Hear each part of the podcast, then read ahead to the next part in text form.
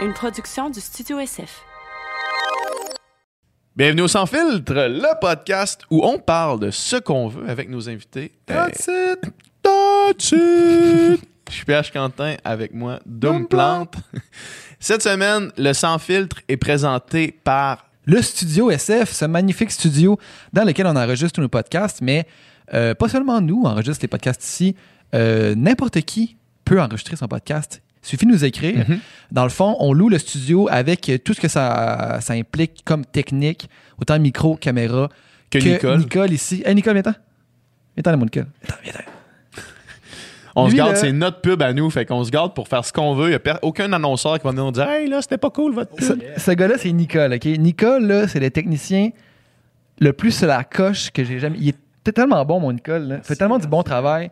Pour vrai, c'était pas, pas avec nous, euh, il y aurait un grand manque de notre vie. Il y aurait un vide, un énorme vide. vide. C'est réciproque, les gars. Je me coucherais tous les soirs puis je verserais une petite larme de tristesse. Ok, Nicole, c'est assez. Retourne, retourne là-bas, Nicole.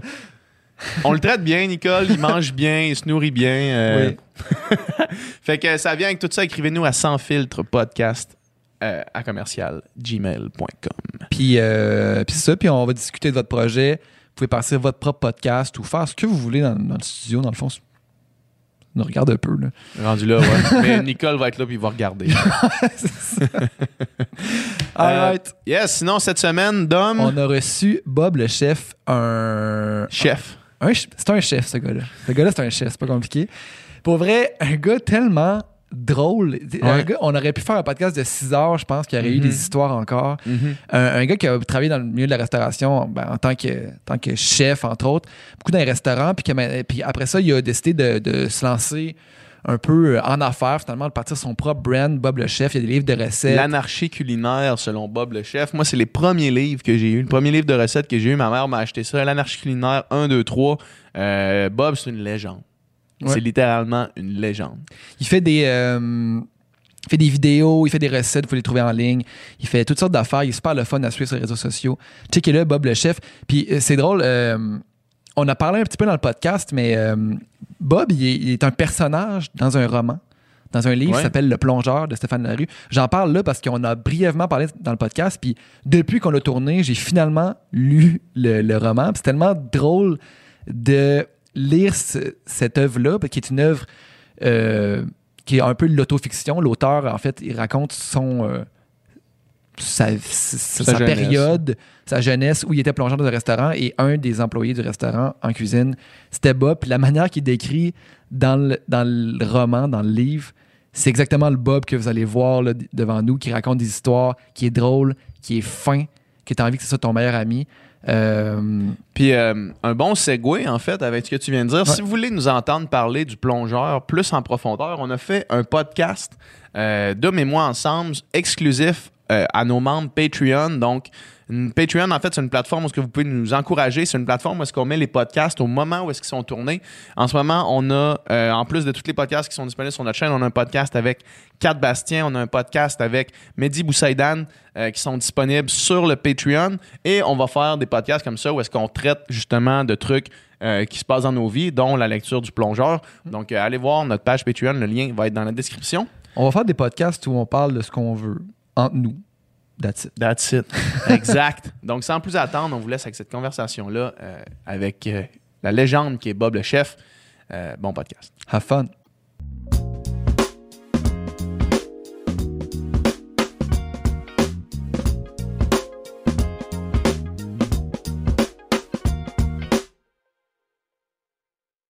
Ça roule, ouais. Je vais juste continuer ce que je disais. ça, ça va être trop dry pour quelqu'un qui écoutait pas l'intro. là, Euh, ouais, c'est ça. Tu faisais une recette de raie. Tu cuisinais de la raie avec Richard Mange- Mange-Marais sur YouTube. Ça durait deux heures. Puis tout le long, c'était juste des genres de jokes de comme Ah, c'est le fun de manger de la raie. Puis on aime ça manger de la raie. Tellement mature. euh, on, on était à notre, euh, notre apogée. là. On était à notre summum. C'était quand ça? Ah, ça fait pas si longtemps que ça. Ok, C'est pendant les Bob le Chef live là, Ah, euh, que, que j'ai comme arrêté un peu de faire l'an passé. Mhm. Euh, on a fait ça pendant 4 ans de temps. Mais c'était ça, c'est au début des 4 ans. là, parce que moi, j'étais j'étais Ouais. à l'université, j'étais euh, début. euh, Ben, ben c'est ça. euh, Black Tab, c'est des chums de longue date, comme, Ouais. je, comme je disais avant l'émission. Euh, au, au départ, nous autres, on était sur 33mag.tv, qui était la, la première web TV du Québec. Puis euh, c'était quand même pionnier à l'époque. Il y avait trois émissions. Il y avait Vox Pop, qui était c'est à base qu'on on connaît, là, Laurence Moret, qui, qui fait beaucoup de vidéos à Star, qui, qui est bien connu dans le, dans le monde, qui faisait son émission Vox Pop. Il y avait Black Tabou euh, avec Mange Marais et toute Avec sa euh, de les. joyeux euh, comment Marie, Marie Poutine. Marie Poutine, Wow, pensais. vu Marie Poutine. Marie Poutine, malheureusement, ça n'existe plus nulle part sur le web. Moi, On- impossible de retrouver ça. Impossible. Qu'est-ce qui a survécu, c'est tu suces du crossien. Ça, tout le monde s'en rappelle. Même en ce moment, il y a des, des, des jeunes là, qui ont 15 ans là, qui disent cette blague-là qui n'ont aucune idée du Il y a même, euh, il y a même Bernard Damus qui, dans une de ses tonnes, il dit euh, que la vie, elle suce quand tu te crosses rien. Puis c'est sûr que ça vient de Black Tabou. sûr, il y a un ben peu de Black Tabou dans Bernard. Je Il y a un peu de blague tabou dans chacun d'entre nous. Hey, ils, ont, euh, ils ont- ils ont quand même captivé euh, l'imaginaire euh, du jeune Québécois Ben, Puis pendant nous autres, ados qu'on était, secondaire, qu'on. Go secondaire qu'on était, on trouvait ça bien drôle à l'époque, euh, Black Tu Tabou. sais qu'ils font encore des shows, hein? Ouais. À- à- quand ils vont, à, mettons, à Dolbeau ou à, à Québec, au DAG, une fois par ils vont année, souvent au DAG encore. c'est encore plein. C'est malade, là. Puis il y a du monde qui proteste tous en avant, genre. Ouais. euh, Absolument, absolument. C'est très drôle. ce qui est correct. Si est le, monde, correct. si le monde savait la vraie vie de, de, de Vincent Courtemanche, a.k.a. Richard Mangemarès, moi, moi, je peux pas dire ce qu'il fait dans la vie, mais c'est complètement à l'opposé de, du gangster rap. C'est sûr, c'est sûr. J'en doute pas que c'est des personnages qui ont juste joué la blague. euh, au, euh, Absolument. là, ah non, tu c'est c'est- c'est- c'est- c'est- c'est- c'est du bon monde au travail, tout ça. Euh, c'est c'est comment euh, comment que que t'as commencé à faire euh, l'anarchie culinaire initialement? Un, un délai parce que j'ai euh, moi j'ai été cuisinier pendant très jeune. Ouais. J'ai commencé à 14 ans. Puis euh, à, à 26 ans, j'ai travaillé dans des grands restaurants. J'avais jamais pensé, euh, le web n'existait pas, je n'avais même pas d'ordinateur à, à cette époque-là. là. on parle genre euh, 98, 99 euh, autour de là. Puis euh, Écoute, j'ai comme lâché la restauration à 26 ans parce que j'étais écœuré. Ça faisait 12 ans que je faisais juste ça dans ma vie. Ouais, ouais. Euh, au, départ, je- un, un moment donné, je trouvais que c'était valorisant. J'avais comme 21, 22 ans. J'étais premier mes chums, si tu veux, qui avaient comme un job sérieux. Je travaillais dans les meilleurs restaurants à Montréal à l'époque. Euh, Puis il y a de la gratification aussi à l'intérieur d'une cuisine. Là, t'es- quand tu, t'es- tu montes les échelons, puis t'as- Ah, c'est complètement la- Puis, puis même, euh, même c'est facile, euh, c'est facile de se laisser, euh, comment je peux dire, emporter par, euh, par la clientèle. Puis tout, je veux dire, tu sais, ah, mettons, t'as Tiger Woods qui vient manger à ton restaurant. Oh. T'as fait, yeah, carrément. Tu sais ouais. ce que Tiger Woods a mangé. Tu sais qu'il a dépensé 14 000 piastres, genre, bouteille de vin avec un repas ça attend. Mais tu sais ces affaires-là. Puis ça peut facilement, euh, ça peut facilement t'exciter quand t'es jeune, Ben oui. te stimuler. Ouais. Puis, euh, mais à 26 ans, tous mes chums commençaient à avoir des vrais jobs, puis des vrais jobs payants, que tu as des week-ends de congé, que tu peux aller camper. Puis, puis moi, j'étais tout le temps, tout le temps Ah cloué au restaurant. Puis, à un moment donné, je voyais pas où, où c'était pour mener tout ça. Tu sais, j'étais comme, je vais-tu juste faire ça jusqu'à 40 ans? Puis j'écoutais des documentaires de des chefs euh, qui, qui étaient mes idoles à l'époque. Puis j'étais comme, fuck, il a 40 ans, puis il dit encore qu'il travaille 100 heures semaine. J'aimerais ça un moment donné plus travailler. Là, là j'ai l'énergie pour le faire, mais je, je commence à moins l'avoir. Puis je me suis ramassé d'un d'un restaurant qui s'appelle Le Misto. OK? Le Misto, euh, écoute, c'est- c'était comme où des, des cuisiniers, euh, des bons cuisiniers allaient comme. C'était comme un camp de vacances. Tu existe un horaire de. Non, ça n'existe plus. euh, c'est euh, c'est- un, un restaurant, tu sais, t'avais un horaire de 35 à 40 heures semaine. Le boss, écoute, c'était un débile léger, un super bon gars, mais tu pouvais facilement négocier avec. Dire, écoute, moi, je vais à l'université, je vais prendre des cours. Euh, puis c'était ça mon but. C'était de travailler là, à l'université. Je voulais, je voulais devenir prof. Puis, euh, puis au Misto, j'ai rencontré toutes sortes de monde buzzé. Euh, Il y avait d'ailleurs Stéphane Larue qui Ouais. a écrit Le Plongeur, qui était à qui Plongeur à mais le plongeur se passe dans un restaurant fictionnel qui, Qui est pas mal calqué sur le misto. Exactement, exactement. Ah ouais. Puis, puis il y a un personnage qui s'appelle Bob. Dans le. Mais euh, non, puis c'est ça, ça a commencé là. On a commencé à juste parler de un espèce de délai, puis là, il était supposé avoir comme 10 personnes qui travaillaient sur le show, puis finalement, j'ai comme choisi mon clan, puis j'étais allé avec des chums de skateboard. Puis euh, au travail de tout ça, euh, c'est le monde que je travaille encore avec aujourd'hui, Alexis et Mathilde. Et, et là, on, on- on s'est donné comme un, un projet concret. Lui, lui, il est webmast Ouais. euh, avec sa copine, sa conjointe, et moi, je suis cuisinier. Comment on peut jumeler euh, nos forces dans tout ça?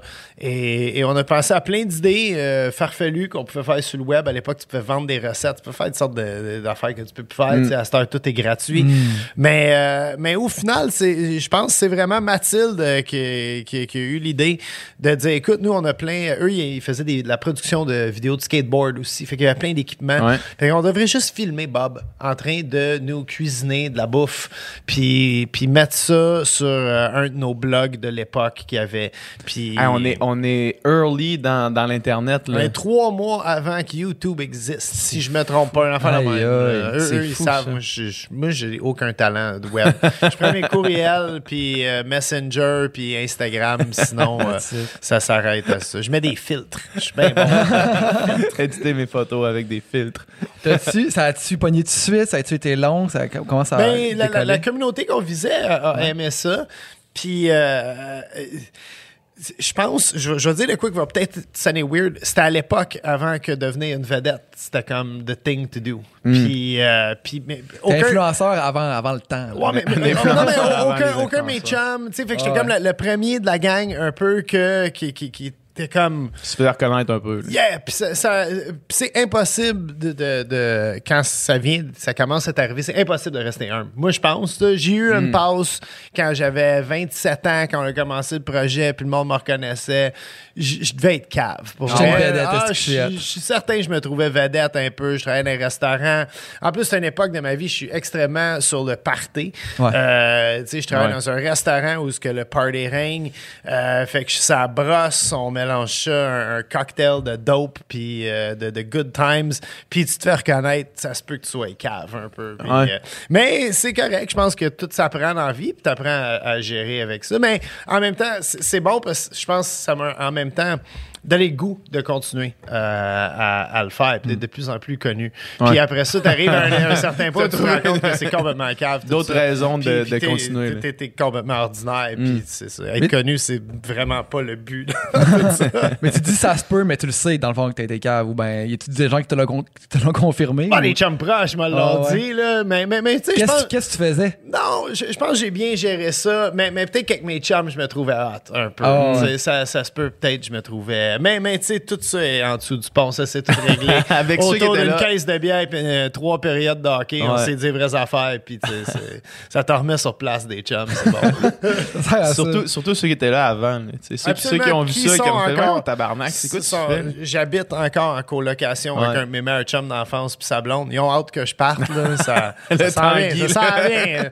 Ouais, mon chum s'appelle Tanguy en plus. Ah ouais? Euh, yeah, c'est c'est un peu drôle.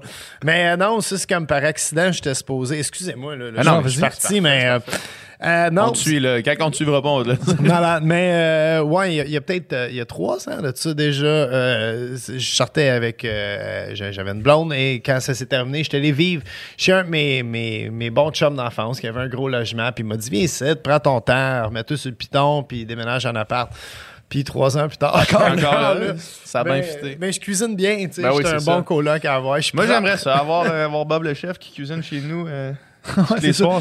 Tu cuisines souvent à la maison ou. euh? À presque à tous les jours. Ah quand, ouais? quand je suis là, je cuisine. euh, ma, ma coloc, elle cuisine extrêmement bien. Ok. Euh, elle est indienne en plus, donc elle cuisine plein Ouais. de, de, de curry puis de plats végétariens, justement, qui sont. euh, elle fait son propre fromage, tu sais. C'est. Ah ouais. Ah non, elle, fait, elle, elle cuisine comme une machine. Fait que quand, quand elle, elle travaille pas, j'en profite, puis je la laisse faire. Mais euh, quand elle n'est pas là, c'est pas mal, euh, c'est pas mal moi. Le coloc, lui, il va s'occuper du barbecue l'été. Ça, Mm. c'est bien euh, c'est bien sa force. là. On- Tu fais-tu euh, au, au quotidien, mettons, tu fais-tu. euh, T'as-tu des, des recettes go-to que tu répètes tout le temps ou t'essaies tout le temps de faire de quoi qui. Pas que t'as jamais fait, mais qui est comme un peu euh, hors de ta zone. euh, Ben, à, à habituelle, à cette heure, mettons. c'est cool avec le web. Euh, tu sais, je me suis monté une bonne banque. On, on doit être comme pas loin de 1000 recettes sur le site Ouais. web euh, boblechef.com. Ouais, allez, mais, checker euh, J'invite tout le monde à aller voir. mais, mais tu sais, la façon que le web est fait à ça avec les stories puis tout, des fois, c'est le fun de faire une recette qui existe déjà. Mhm. Euh, souvent, je lis les commentaires de tout le monde qui m'écrit, euh, qui me parle de des recettes qu'ils ont essayé, qui ont fait, des hits, des misses. Dès que quelqu'un me dit qu'il y a eu de la misère avec une recette, j'essaie de la faire dans la semaine qui vient.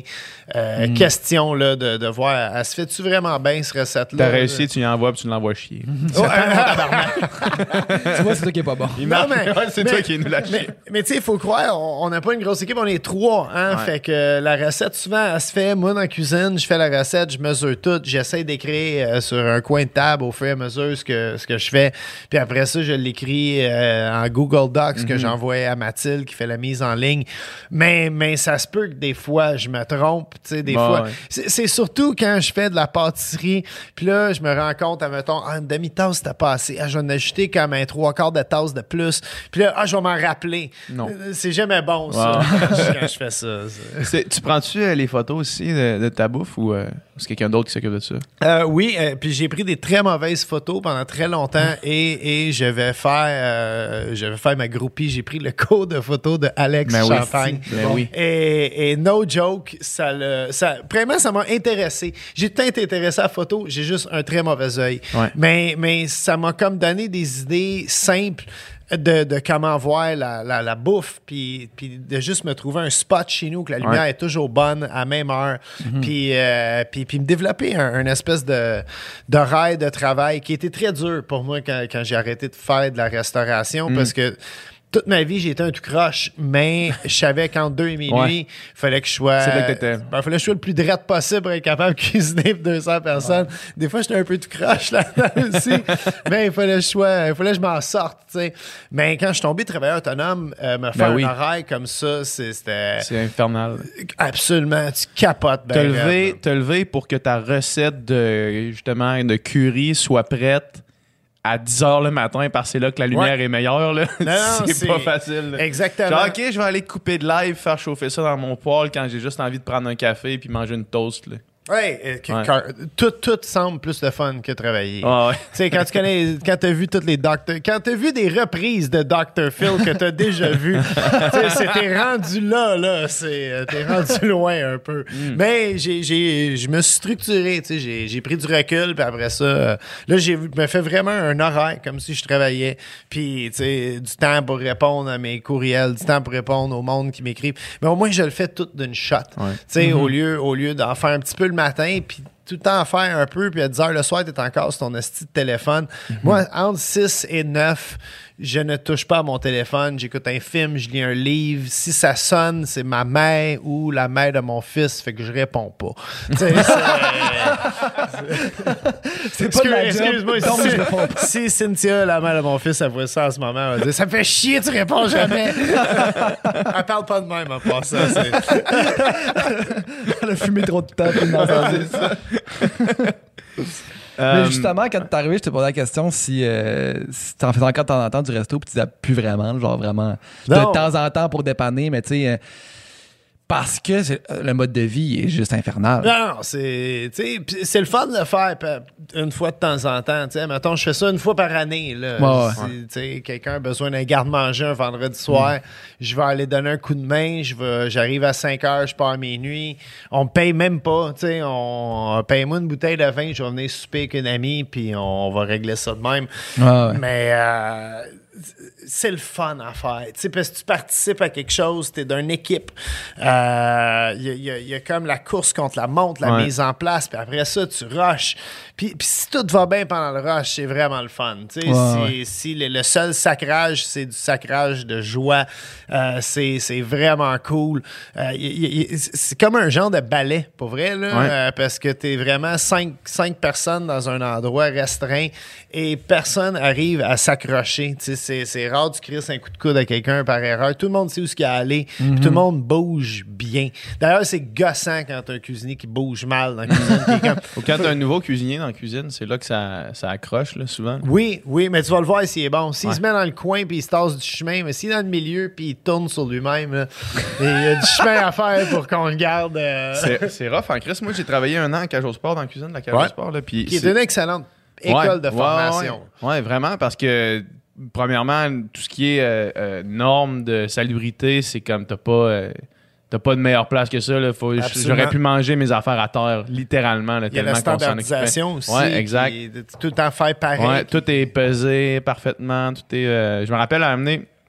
C'était les, les, les mardis des, des wings euh, qui sont pas chers. là. Ouais. Puis là, moi, je sortais les wings, puis je traitais les wings de la même façon que je traite les wings tous les jours. Puis là, mon gérant est venu me voir, il fait Hey, les wings le mardi, là, c'est du caviar. il dit Là, faut, faut que tu leur donnes de l'amour. Fait que là, après ça, moi, je donnais de l'amour à mes wings. c'est vraiment. euh, c'est, c'est, c'est- Effectivement, quand tu, quand tu dis quand tout va bien, c'est hot. Mais quand il commence à avoir une, une espèce de tension un peu merdique, puis un petit peu de, de power trip de Oui. certains cuisiniers, parce que moi j'étais jeune, j'étais à plonge slash euh, en arrière dans un four de wing justement, puis puis là t'as comme un cuisinier qui est là, qui a 35 ans, moi j'en avais 16, puis que là lui, lui c'est le king Ah, of the ouais. place. là. ça c'est de la merde là, pour Alors, le jeune de ça- 16 ça, ans que j'étais. euh, là. ça, c'est terrible. Pour vrai, ça met une ambiance vraiment poche. Ouais. Mais j'étais chanceux. Comme toi, moi, j'ai commencé au Giorgio. Mm-hmm. Puis euh, dans, dans- là, je n'avais des de même, tu sais, du monde, Ouais. euh, des, des petits Joe connaissants, tu sais. que- Puis même si c'est complètement cave ce qui te montre, tu sais. c'est- Ben oui, c'est Ici, ça. il faut, faut que tu tartines le beurre de sens, là, pas de l'autre sens. Euh. Tu sais, vraiment des affaires complètement... exactement cet exemple-là. Là, on passait la mop, puis c'était comme, OK, là, tu passes la mop de ce côté-là. Quand la mop est propre, est sale, tu tournes la mop de l'autre côté, tu le passes de l'autre côté. Là, je- ouais, c'est ça que je faisais. Non, non. Faut que tu le fasses comme ça. Mais, mais souvent, dans, dans- dans ces restos-là, ils ont des gérants, puis tout, Ouais. puis il y a beaucoup de monde qui te casse le cul dans ces affaires-là. Quand, quand tu vas dans la haute gamme, c'est cool parce qu'il y a un chef, puis Ouais. personne te parle. Tu sais, si une serveuse ou un serveur ose comme critiquer un plat euh, au, au garde-manger, le chef s'en mêle, puis all hell breaks loose. Là. Tu sais, Ah, c'est ouais. le chef qui parle. Puis au misto, ben j'étais chanceux, c'était moi le chef. Ouais. Fait que, euh, puis, puis je je pense, je pense que j'étais un correct chef. Je pense que la plupart du monde m'ont trouvé sympathique. Euh, Ben, en tout cas- mais il doit y avoir un autre monde qui ont trouvé que j'étais un truc. Mais si, si un client qui trouve que la viande est pas bien cuite puis qui te ramène ton assiette, puis là, la serveuse, elle, elle- elle vient te voir comme chef puis elle dit Ouais, le client est pas content, il se passe quoi Écoute, C'est le client qui a tort ou c'est je te- toi qui je as te le jure, c'est, c'est ma fierté de te dire qu'en 24 ans, je me suis fait virer deux steaks. Ah ouais? Yeah, Ah no ouais. joke, dans toute ma Pour- carrière. pour la Il y en a- cuisson? Il y en a un que j'étais vraiment dans le champ. euh, c'était un bien cuit. J'étais le lendemain de veille, puis le gars, il voulait genre médium. Puis je suis comme... Et médium steak là. Il est revenu avec, puis je le méritais pleinement. Mais l'autre, l'autre à ce jour, je dis encore que c'est moi qui avais raison, qui était médium saignant. Parfait, man. Il connaît rien de client.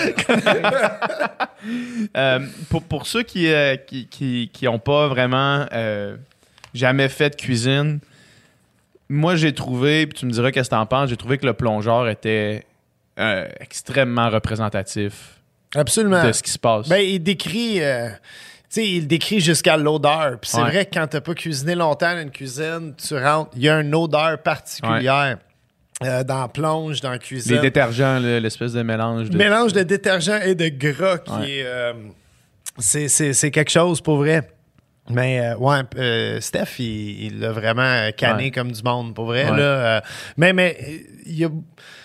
C'est un bon mélange de fiction et de vérité, ce livre-là. Parce que euh, j'en ai parlé beaucoup avec lui. Tu sais, comme la, la question qu'on me pose le plus, c'est est-ce que Bébé existait? Ouais. Euh, lisez le livre, pour vrai, là, si Ouais, vous. c'est- euh, c'est- un, un chef-d'œuvre. ah, absolument, absolument. Et, et Bébé, il existe, bel et bien. Vous devriez... Quelqu'un devrait inviter Bébé à un podcast.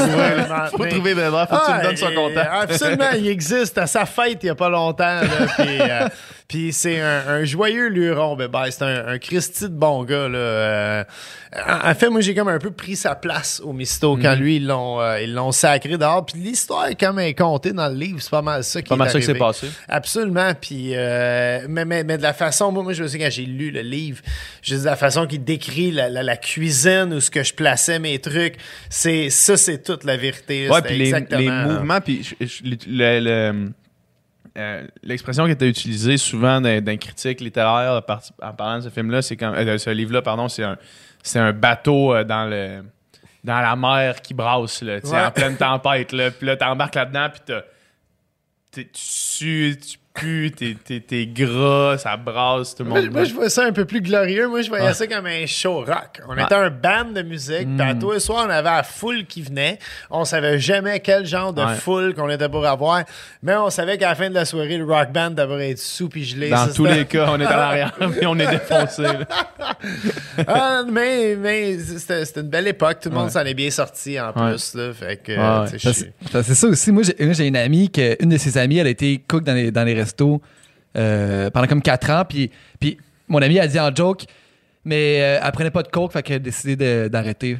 Mais tu sais, Ben, ça dépend t'es où. OK? c'est ça, probablement que Euh, sais, c'est une exagération, mais tu sais, comme dans, dans le sens de dire que le, le style de vie est pas pour tout le monde. là. Ça, absolument. C'est c'est un style de vie fast-pace. Euh, je- mais, mais quand je travaillais haut de gamme, dans, dans des restos beaucoup plus haut de gamme, euh, on travaillait beaucoup trop pour se péter sa, sa poudre. C'était, euh, tu pouvais pas faire ça. Je dire, tu travaillais 70 heures semaine. Ah ouais. T'avais pas, pas le temps de récupérer. Je dire, tu travaillais, tu dormais, euh, lave, rinse and repeat. Tu c'était ça ta vie, pas mal.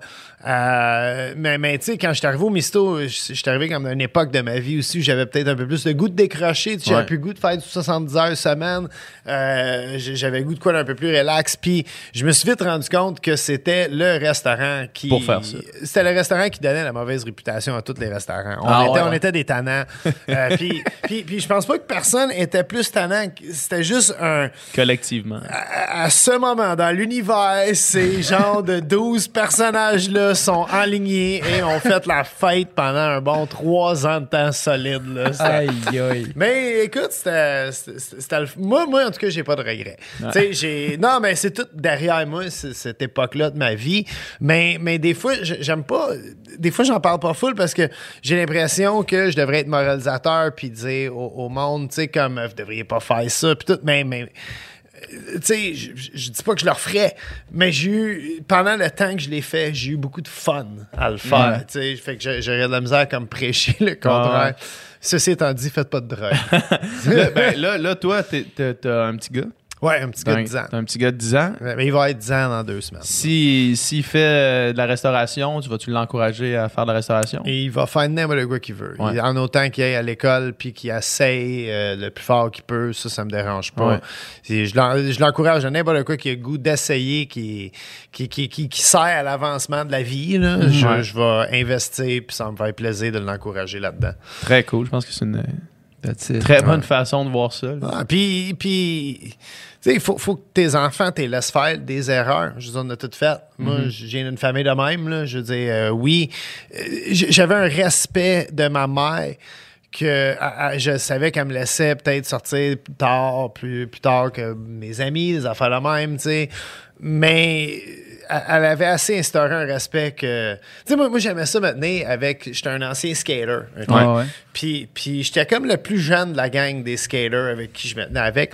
Puis dans ces skaters-là, il y en a qui faisaient des mauvais coups. Hein, Il y en a qui vendaient du weed, il y, en a, euh, y en a qui faisaient toutes sortes de mauvais coups, euh, un petit char volé pour un joyride, des affaires de même, tu sais.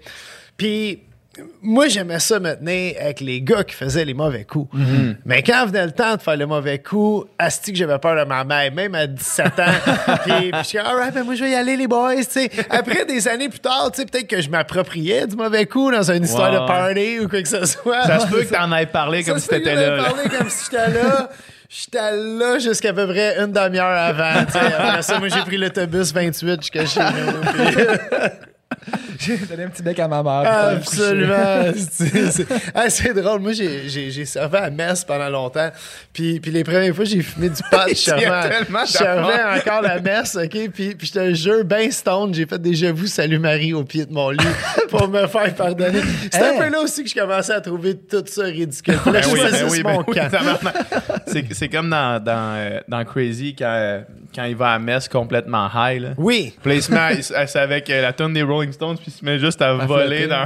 É- Écoute, moi, j'ai un ami, je, je le, nommerai pas, mais j'ai un ami proche qui est allé à messe de minuit sur l'acide. OK? Puis moi, j'ai fait, moi, moi j'ai, fait de l'acide rien qu'une fois dans ma vie. là, de la vraie acide, là, Ouais. comme qui existait euh, début des années 90. C'était une- ils appelaient ça de la pinotte. C'était minuscule, là. C'était gros comme une tête d'épingle. Hey!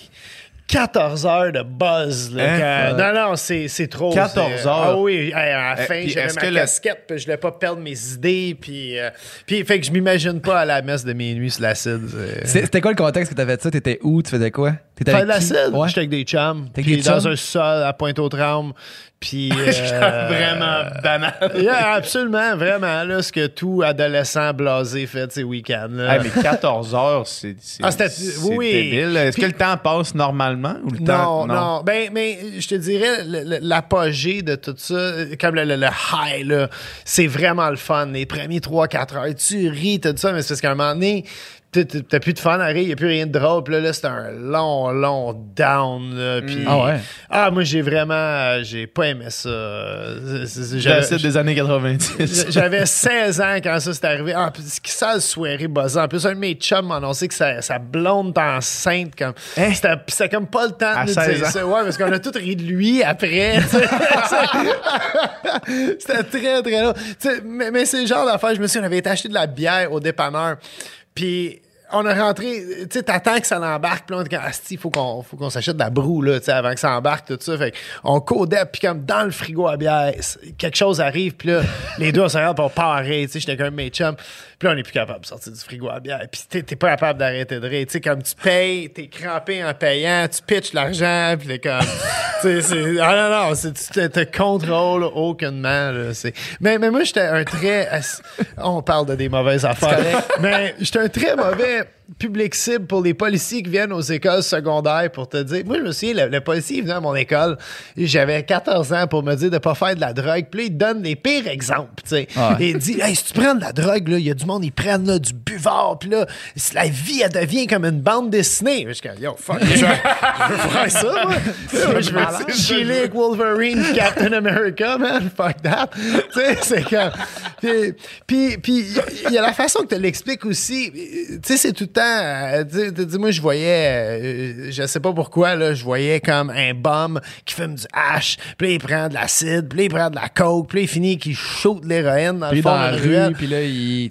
Yeah. Ah ouais, puis après, tu pognes ta première job dans un restaurant, puis t'es comme, ben là, lui, il fait de la poudre le vendredi soir, il y a un bungalow, une femme, puis trois enfants, puis il a l'air super bien allé, ces affaires, là. Comme, il y a quelqu'un qui m'a menti en quelque part dans Il y a toute quelqu'un cette dans le lignée, là. système qui Yeah. m'a pas expliqué ça comme du monde. Tu, tu parlais euh, que tu faisais du skate tantôt, puis juste avant qu'on parle, tu parlais que tu avais une, une comparaison entre le, le skate, le lifestyle du skate, puis le lifestyle de la, de la restauration. Absolument, c'est deux lifestyles que, que, que si t'adhères vraiment à ce lifestyle-là, c'est que t'as accepté dans la vie que ça se peut que tu meurs pauvre. OK? Puis, euh, mais c'est vrai, moi, je me, je me souviens, euh, quand Bob le chef a comme commencé à décoller, je travaillais encore au Misto. Ouais. Puis, puis je, je travaillais, j'étais super chanceux justement. Le, Paul, le propriétaire, il m'acco- il m'accommodait. Je travaillais trois jours semaine, euh, les lundis, mardis, mercredis. Comme ça, je pouvais faire le reste de la semaine pour aller faire des démos de cuisine, faire des festivals, des trucs de même avec Bob le chef. Puis, puis je me souviens marcher comme ça traque de train. Vraiment, c'est cliché, là, ce que je veux dire, mais je vous le jure, là, qui séparait Rosemont au plateau Mont-Royal. tu sais, Je sais pas si tu sais d'où je parle. tu, ouais. tu peux marcher ça traque. Puis je marchais là tous les jours euh, avant d'aller travailler. Puis euh, Tu marchais pour aller travailler ou pour juste aller pour... travailler. Ok. Ouais, puis euh, bon, t'es jamais pressé pour aller à la job. Moi, j'ai tout le temps été à pied. Pour vrai, là, j'ai tout le temps, tout le temps été au boulot à pied. Ça, ça rafraîchit, ça fait du bien. Est-ce que tu possèdes une voiture? Maintenant, oui. Ça fait juste trois ans. Ah ouais. Ouais, une belle Toyota Corolla. Bon, Ouais. c'est pas- parfait. Euh, j'aime les chars, c'est juste mon premier char. J'ai mis tellement d'argent dans le vide que là, je me suis acheté un char fiable. Mais oui, je me souviens d'être sur cette traque de train et vraiment accepter le fait que j'avais 35, 36 ans puis que j'avais pas beaucoup d'argent dans mon compte de banque puis que c'était probablement la retraite, c'était comme pas quelque chose qui était pour m'arriver dans la vie, que je travaillerais jusqu'à ma mort. Puis vraiment d'être à l'aise avec ça. De me dire, yeah, man, sauf que je vis une, je vis une de belle vie. Je fais des affaires que, tu sais, la part du monde n'a pas la chance de faire. Puis, Ouais. puis moi, j'ai choisi ça, puis je l'accepte pleinement. Puis, puis je pense quand tu t'investis comme le skater, moi, je trouve, tu sais, ça s'en va aux Olympiques, mais moi, je suis de la vieille école qui trouve encore c'est une espèce de style de vie. Même si je skate plus, je pense que je me considère encore un peu comme une espèce de skater. Ouais, dans l'âme. Euh, dans l'âme, moi, encore- toute ma vie, je vais passer à côté d'un set de marche ou d'une rampe d'escalier et, et je vais m'imaginer un truc. C'est Ouais. malade. Ah. J'étais au Mexique la, la- la semaine passée, puis je roulais en char, puis j'étais ah, c'est d'avoir mes jeunes jambes, tu sais, je serais capable de faire ça là, puis là, puis en tout cas. Tu sors-tu ton skate encore de temps en temps? Mon kid, il, il- il traîne dans les skateparks. Fait que depuis l'an passé, je me suis dit, why not? Je, je vais m'y remettre. Mais tu sais, le ratio, c'est deux bières par kickflip. c'est ça mon ratio que je vais au skatepark. Il y a deux fois plus de bière que tes clips. Absolument, qui se fait. Ouais, ouais, ouais. Fait qu'il y a des soirs, je bois une bière et demie, ça veut dire qu'il n'y a pas grand chose qui est rentré. J'ai juste pas payé, j'ai même pas fait tes kickflips. Mais, mais, mais c'est ça, tu sais, si tu veux être- si tu veux adhérer comme à l'espèce de style de vie de skater, puis être un skater core, puis vivre de ça, puis partir de ta compagnie de skate, puis, puis faire de la vidéographie ou de la photographie, il y a un quelque part en dedans de toi qui accepte le risque que tu t'achètes pas des REER à la Ouais. fin de l'année. Ouais, ouais. euh, puis, puis je trouve qu'être cuisinier, c'est... Ça ressemble à ça. Absolument. Il y, a, y y beaucoup de monde, des fois, parce que t'es à la TV, puis ils pensent que t'es riche. Ça, c'est sûr que... Cette espèce de mythe-là. Puis, puis tu sais, ça fait vraiment... euh, man, j'ai commencé cette année à, à Ouais. mettre de l'argent de côté pour ma retraite, là. Mm. je- je trouve- Puis même, je trouve, je suis quand même chanceux à 43 ans de pouvoir commencer à le faire. De, de, de, de me dire, au moins, j'ai plus de dette dans la vie, puis tout. Mais pendant longtemps, je, je dis, c'était loin de ma tête, là, mettre de l'argent de, Ouais. de, côté pour mes vieux jours. Là. Je, je pourrais être cuisinier jusqu'à temps que. Je sais pas. Mais c'est- vraiment une, une- effectivement une, belle une belle façon de voir ça, pardon, de se dire, d'arriver en paix avec qu'est-ce que ton mode de vie peut où est-ce que ton mode de vie peut éventuellement t'amener, puis juste dire, tu sais quoi, C'est que j'ai choisi. c'est correct. Ouais. Ce serait correct. Ben- tu sais, mettons justement, euh, tu sais, euh, être musicien, là, tu Ouais. de dire, OK, ça se peut que j'aille besoin de faire des gigs longtemps encore. Là, tu. Ouais. Ça se peut que j'aille.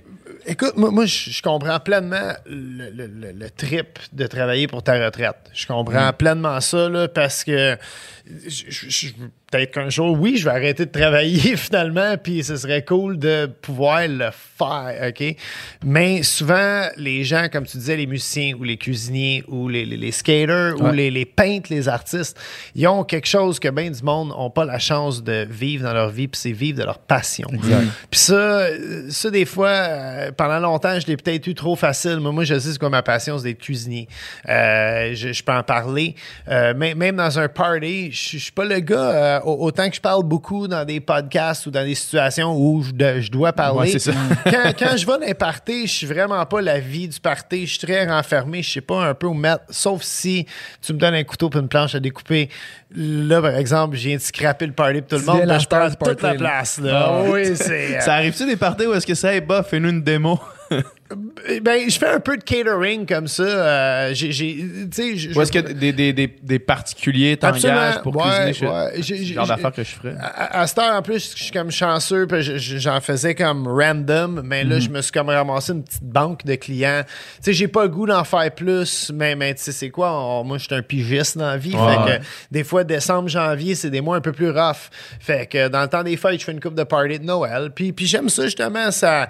Je, je tombe dans le jus un oui. peu, un petit rush. Il faut que je fasse ma, ma mise en place. euh, c'est le fun aussi de jaser avec le monde. Euh, je suis un gars très terre à terre, fait que le monde aime ça beaucoup, jaser de cuisine, puis ça me fait tout le temps plaisir. Là, de... T'arrives là tout seul? Souvent, ouais, Ouais, ça dépend. Euh, J'ai une assistante qui est ma coloc. OK. Ah, t'as t'as coloc indienne? Euh, ouais, ouais, ouais. Puis Voilà. euh, si j'ai besoin d'un coup de main, souvent, elle va me donner un coup de main. Mais mettons un groupe, là, jusqu'à 15 personnes, je suis capable de gérer ça quand Mais même. que- comment, euh, mettons que moi je veux euh, faire un party, je veux que tu viennes, euh, 15 personnes, c'est où, que, c'est où que je t'écris? mm, sur Ben Instagram. non, mais toi, je pourrais t'écrire sur Instagram, mais là, je- là, je demande, mettons, pour quelqu'un qui, qui. Ah, sur Messenger, qui- qui- je lis toutes mes affaires plus vite que mes courriels. Ouais. Mais euh, mon père, euh, pour, pour la fête de ma mère, il y avait le, le restaurant L'Aviateur à Québec. L'aviatique? La- L'Aviatique, l'Aviatique, ouais, pardon, qui, qui est aussi euh, dans, en fait, c'est dans le gare du palais, là, avec euh, Oui, le oui, resto oui, oui, aussi, ok. euh, le, le Charbon. charbon. ouais. Puis il y avait le chef de ça, je- j'ai oublié son nom, le chef de, de l'Aviatique, puis euh, il offrait ces genres d'affaires-là. Puis mon père, pour la fête de 50 ans de ma mère, avait, il l'avait fait venir chez nous, là, puis on était comme 7 ou 8, là, tu sais, puis c'était Ouais. un, un bon chef, puis il avait amené tous ces trucs. Il avait cuisiné dans la cuisine de ma mère, puis comme le deal, c'était qu'il il montrait à ma mère ses recettes, puis qu'est-ce qu'il faisait. là. C'était malade mental. Puis après, ça, il mangeait avec nous, tu sais, il s'assisait pour les. C'est malade. L'aviatique, pour vrai, moi, moi, je fais de la musique dans la vie, puis j'en ai joué, j'ai joué dans crissement des restos, là. Fait que tu manges là, là. Puis l'aviatique, man, c'est une des meilleures places. Ah juste ouais, juste hein? pour faire euh, une petite plug, euh, une petite affaire. Ça, quand j'avais pas mon char, là. quand j'avais pas mon char, je sais exactement c'est où, parce que la gare du Palais, je Ouais. débarquais Ouais. tout le temps là, Ouais. soit en autobus, euh, Mais ben, en c'est- autobus. C'est fermé, je pense, maintenant. C'est vrai? Ah ouais? ouais. Ah, Ah pense que oui, c'est ça, ils ont fermé, puis ils ont ouvert un nouveau resto à Sainte-Foy, genre. Ouais, je pense que oui. Va l'affaire. Ouais. Mais man, c'est- c'était Preuve que c'est pas facile. Non, mais non, mais non. restauration. Le meilleur général Tao que j'ai mangé de ma vie, c'était là. Ouais. Parlant de, parlant de resto, c'est drôle parce que parlant de resto où j'ai joué, man, il y a une place, je la nommerai pas, là, mais c'est une place à Québec, genre, c'est à Sainte-Foy, puis tu sais, c'est vraiment reconnu, là, sa grosse réputation, ce resto-là. Puis je jouais là, je jouais de la musique là, genre en 2014. Puis tu sais, c'était genre, on se promène à travers les tables acoustiques avec la guitare, on chante des tunes au monde, là, collés sur le monde, tu sais. Puis le boss là-bas, tu sais- l'ambiance du plongeur, là, que ça bourdonne, puis que genre tout le monde s'écrit après, puis que c'est crissement tendu, là. Man, je l'ai tellement vu là, cette ambiance-là, puis le boss qui est là, je me souviens à un moment donné, ça, on, on- on chantait Bonne Fête à peu près 12 fois par soir. Là, parce que les, les serveuses venaient nous voir, puis allez, j'ai une fête à telle table, là, euh, venez-vous-en, il faut faire la fête. Puis là, t'arrives là, puis là, faut que tu fasses le Bonne Fête le plus enthousiaste de ta vie. à chaque fois. 12 fois par soir. Puis là, je me souviens, à un moment donné, on avait fait une bonne fête. Puis là, le, le- le proprio, le boss, il était là. Puis il nous avait vu, man. T'es venu nous voir. Là, là, là, c'est plus que ça, là, plus, de, plus, de, plus intense que ça. Puis là, c'est genre, il nous avait été une coche à cause qu'on n'avait pas chanté Bonne Fête à- à- à- assez intensément à son goût. Puis c'est drôle parce que je m'en venais ici, je suis parti de Québec à matin. C'est Puis tough chanter Bonne Fête comme. Ben non, comme déprimé, là. C'est pas, c'est pas comme une tune d'Evanescence. c'est ça. Bonne fête version Kurt Cobain vers la fin, là. comme euh, c'était au Bye Bye l'an passé, là, tu sais, euh, le. Safia Nolin qui chantait toutes les Chanson de party avec Safia Nolin, puis c'est comme Agadou, déprimé. Mais, mais c'est drôle parce qu'en m'en venant ici, je suis parti de Québec, puis j'avais une, une, une amigo, là, une passagère, puis elle travaille là, dans ce resto-là en ce moment. Elle dit, ce gars-là, man, il a pas changé, puis genre, c'est ça, man, tu casses un verre, puis là, puis il crie après parce que t'as cassé un verre, puis c'est genre, tu sais, justement, l'ambiance de Pirate Ship qu'on parlait tantôt. Ça se perd beaucoup. Ça, ça s'en vient. C'est sur le déclin, beaucoup. Ouais, ouais. j'espère, Parce qu'il y a j'espère. beaucoup de restos, il y a beaucoup de. Mais, mais tu vois, t'espères. Moi, moi, Non? Oui, puis non. Oui, puis non. Dans, dans- écoute, moi, là, quand je voulais devenir chef haut de gamme, j'étais travaillé dans un resto qui s'appelait le Méditerranéo Mhm. parce que je connaissais la réputation du restaurant. C'était un des restaurants les plus tough à travailler dans à Montréal. Il Ouais. fallait que tu sois un tough pour travailler là. Puis il y avait autant de filles. C'est que- pour ça que t'es allé. Hein, oui, Parce que t'as dit pour ça, ça. Puis, puis ça je suis rentré là, puis il y avait un- exactement. Moi, je vais apprendre des meilleurs, puis je suis rentré là, puis c'était une équipe. Il y avait genre euh, sept gars, trois filles. Puis, euh, wow, man, attache ta tuque. Ah ouais. Puis, puis ça, c'est quelque chose, je, je l'ai déjà dit, mais, mais ce que j'aime de la cuisine, c'est que le monde extérieur n'existe comme pas pour Mhm. les cuisiniers parce qu'on passe beaucoup, beaucoup de temps en cuisine, on vit de ça, mais comme l'espèce de débat sur les sexes, Ouais. les- femmes sont payées le même prix que les gars en cuisine. Euh, Même que les serveuses, euh, ben en cuisine, ouais, mais même que les, les- dans un restaurant comme tel, en restauration, là, les femmes sont souvent plus payées que les gars. là. Absolument, dans, Ouais. dans- dans le cas du service vis-à-vis le cuisinier. Mais, euh, mais, mais, mais tu sais, c'est ça, il y a vraiment un c'est cool la cuisine pour ça. il n'y a pas de. On, regarde au-delà des races, des sexes, puis c'est comme. C'est juste une famille, la cuisine, puis tout le monde. Euh, ça, c'est quelque chose que j'ai bien aimé. Mais quand j'étais allé au Méditerranée, c'est ça. Moi, je voulais aller là parce que c'était tough travailler. Mm. Puis il y avait deux chefs en cuisine. Puis euh, c'est capoté parce que j'ai appliqué. Il y avait une annonce dans la presse. Ils cherchaient jamais du monde des journaux. Ça, c'est vers, euh, quel âge que tu avais? deux ans. À peu près, début, début, début 2000, là, euh, à peu près. Puis, en tout cas, j'arrive, puis j'ai une entrevue pour aller là. Puis à l'époque, il n'y avait pas de web, rien. Tu sais, allais porter ton CV en personne. Puis j'avais juste une chemise à cette époque-là dans la vie. elle était blanche, puis tabarnak, elle avait une tache dessus. Fait que j'avais pas l'argent de m'acheter une autre chemise. Fait que j'ai mis du liquid paper sur ma chemise. No joke, OK? Puis j'avais juste une ceinture, puis c'était une ceinture à stud. Puis là, je suis comme, fuck, je mets la chemise d'un pantalon, puis j'assume la ceinture à stud, ou j'ai l'air un peu plus sloppy. Fait que j'ai assumé la ceinture à stud, le liquid paper la chemise, puis je te jure, les, les deux, les deux chefs, ils ont spoté les deux affaires pendant Ouais. Puis je pense que c'est ça qu'ils ont dit. Lui, il veut vraiment un job. Comme il a, taché, il a caché une tâche avec sa Il seule veut, puis il cravate. en a besoin. Carrément, exactement. Puis, puis c'était extrêmement rigoureux de travailler là, Ouais. comme vraiment tough. J'en ai fait de l'eczéma, OK? euh, tellement que c'était tough. Mais quand je suis sorti de ce calvaire culinaire-là, j'étais vraiment un meilleur cuisinier. Ouais. Que, puis, puis j'ai vu des cuisiniers qui ont passé par là. Ouais. Puis c'est. Puis, puis je dis pas que tout le monde, tous les restaurants de la planète, ça devrait être comme ça, mais il faut qu'il y ait une certaine rigueur en cuisine. Ouais. Et, et écoute, je comprends que peut-être que quelqu'un qui est plus sensible aimerait ça, ça, devenir cuisinier. Écoute, c'est moi, moi je compare la cuisine à, à une armée autant qu'un un band de rock là, ça Ouais. peut être tout ou rien là, mais euh, mais c'est ça, t'es peut-être pas dans le bon métier. C'est ça, il y a un tri qui se Ouais. fait direct, là, dans le fond. là. et, et quelque chose de très impoli à faire, c'est d'aller en quelque part puis vouloir changer un système qui est implanté. Ouais. Si tu vas dans un resto, il y a, y a- puis il y a- ça veut pas dire que tu vas te faire créer après si tu étudies en cuisine. Il y a plein de places que c'est plus chill. Euh, puis il y a plein de jobs qui sont vraiment intéressantes là, en cuisine. Tu peux aller travailler. euh, tu sais, moi, moi, ce qui m'a attiré au début, c'est que tu peux voyager. euh, je veux dire, quelque chose qu'on a en commun partout sur la planète, c'est qu'on bouffe. Fait que tu vas tout le temps avoir un job en quelque part. Puis si tu es un passionné de cuisine, laisse-toi pas décourager par des histoires de, de- de te faire crier après. Ouais. Il va avoir les chaussures à ton pied, mais ce que je recommande aux gens de pas faire, c'est d'aller quelque part qu'il y ait une certaine rigueur, fierté de ça, puis dire, ben là, eux autres, Ouais. c'est c'est trop tough, puis ça devrait pas être de même le métier. Non, ça devrait être de même chez eux. C'est pour ça qu'ils font la meilleure crise de bouffe de la ville, parce qu'ils sont tough avec les employés, tu sais, puis ils cassent. Puis une fois que t'es cassé, par exemple, tout est chill. Tu vas prendre la bière avec le chef le soir, puis ce qui se dit dans le service, c'est comme un, un match de hockey. Je vais Ouais, ouais. comparer la, la cuisine à tout aujourd'hui. mais mais tu sais, ce qui se dit ça glace, c'est ça glace, là, puis à la fin de la game, euh, on s'en va. la main quand même. Exactement. C'est c'est ça, puis c'est ça que, mettons, la, la fille avec qui je jasais tantôt, elle dit, elle dit, ce gars-là, en parlant du boss du resto en question, Est-ce que dehors- est-ce que c'est un resto où est-ce que j'aurais fréquenté une serveuse?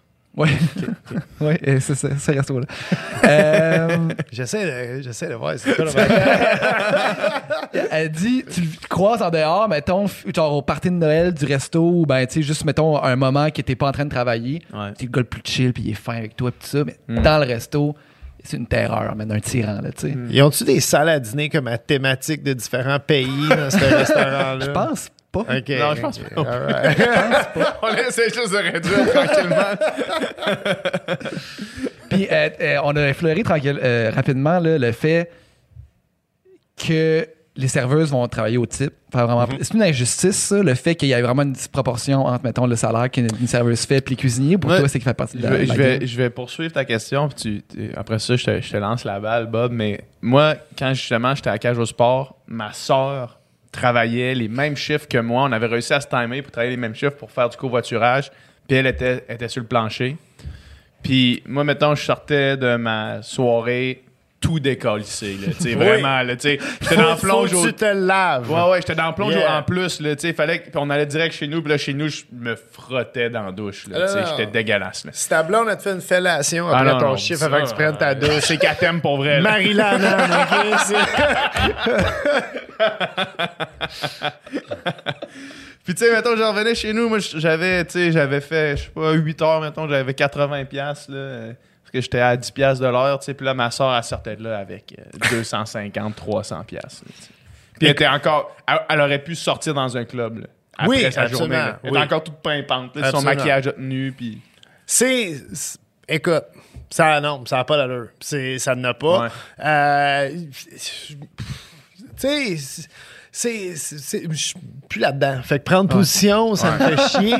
mais, mais, puis, puis tu sais, comme j'ai dit tantôt, moi, j'avais accepté le fait que j'étais pauvre, ben oui, ça, carrément. exact, puis, exact. puis, hein, j'aurais pu être, j'ai, j'ai de l'entre-gens, je suis charismatique, j'aurais pu être serveur, avoir voulu. J'aurais sûrement fait de la pièce, c'est juste, j'aurais sûrement tué quelqu'un, par exemple, avant, euh, avant la fin de ma carrière. Mais, euh, ceci étant dit, OK, au, au départ, le serveur a du pourboire parce que dans la gastronomie française, le serveur faisait tout.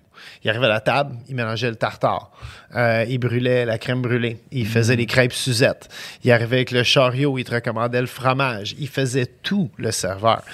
À Star, tu arrives au restaurant, il y a une fille de 16 ans qui est correcte, tout le monde a besoin de travailler, qui est la placière. Elle, elle t'amène à ton banc. Après ça, tu as un serveur qui vient te donner le menu, un verre d'eau servi par le boss boy, puis le suiteur qui t'amène ton assiette.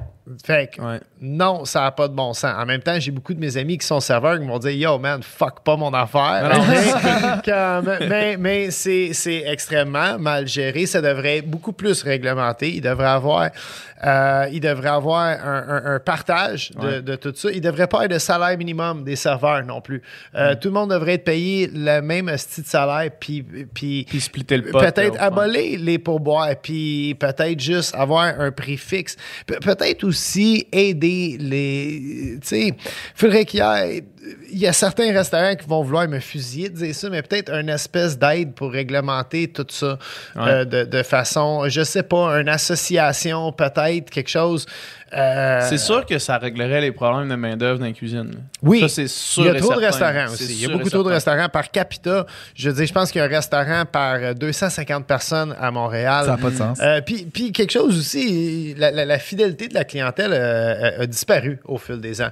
Hein, je veux dire, euh, à, à part de, mettons, le Joe Beef, euh, l'Express, puis quelques autres euh, restos euh, qui sont des gros noms Qui aussi. vont là. probablement prochainement être victimes de- Ah, d'activistes véganes. Ben, le Joe Beef, le, Ben, le c'est ça, Joe Beef, là, ça, été, ça, je fais cette joke-là, là, ouais. c'est qui, qui, qui- c'est pas la c'est pas la bonne façon Ben non, de non, faire non, ça, on est, on est d'accord ensemble. Euh, mais, mais de temps en temps, c'est important de militer pour ce qu'on croit. Ouais. Même pas le faire à répétition. Puis, puis pourquoi s'attaquer au Joe Beef? Vraiment, là, quelqu'un qui, qui essaie de faire de quoi avec de la viande éthiquement élevée, euh, qui, qui sait d'où ça vient, qui encourage des fermiers locaux, euh, attaque-toi, man. Crash un McDo. Ouais. OK? Puis ça, c'est un Ben, la- statement. là, C'est comme- vraiment pour le symbole. C'est pas contre Joe Beef, j'ai l'impression. C'est vraiment pour le symbole. là. Puis Oui, après ça, Non, c'est que là, oui, on en, en parle fait, dans l'espace Ce public. qui s'est puis- passé, pourquoi ils ont, ils ont choisi le Joe Beef, c'est que euh, ils venaient d'avoir un gros article sur le Joe Beef euh, qui valorisait le- le- les,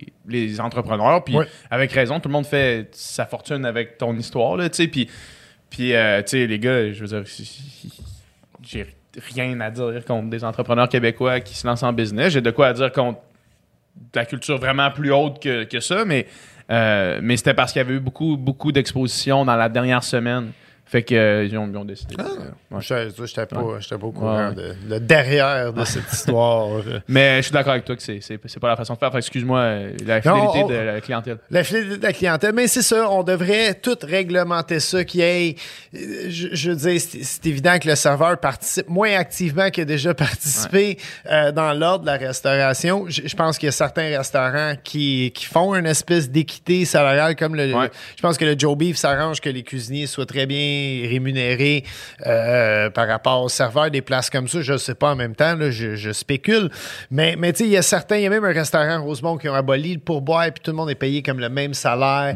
Puis, puis- mais, mais je trouve que euh, peut-être peut-être faire comme plus en France, où que ça devient vraiment un, un- un métier. C'est un métier d'honneur en France, être cuisinier. Puis, puis je, on- on- je pense qu'on s'en va vers ça au Québec. Mais on a encore du travail à faire. Je- Ouais. De là, je suis qui, moi, en même temps? Je suis un gars qui fait de la web télé, euh, puis des pubs, euh, puis salut, bonjour, week-end. Je veux dire, je keep me mêler de ça. Mais c'est c'est quelque chose qui m'intéresse, que j'aime checker du coin Ouais, de parce que même. toi, justement, on en parlait, puis tu sais, euh, des fois, tu te dis, ah, t'as, l'idée de faire un resto, puis là, tu fais, ouais, on tabarnak, c'est quoi que, c'est quoi que je suis en train de dire là? Ah ben non, ben non, ben, mais de- de- tout le monde, tu sais, j'ai encore ce petit côté, petit coq-là de moi, là, qui aimerait ça se prouver, puis dire, yeah, tu sais, parce que veux, veux pas, tu deviens plus dans les médias, le monde, il, il oublie que t'as déjà été cuisinier, il sait pas cuisiner, lui, puis, puis tu, tu le prends personnel, même si le monde, ils te disent pas ça en pleine face, je suis bien parano, Ouais, je ouais, m'invente peut-être- des affaires. Peut-être que oui, Mais- peut-être que c'est de la paranoïa 100%. là. J'ai jamais entendu ce genre de commentaires-là. en- Mais, mais tu veux te prouver en tant qu'humain, je pense. C'est dans notre nature, tu sais. Puis de temps en temps, je rencontre du monde. Puis hey, man, moi, j'ai une idée. On pourrait se partir à un restaurant. Tu pourrais être chef. Puis tout. Puis ah, je suis emballé comme pendant 45 minutes. Mais c'est ça, après ça, tu sais.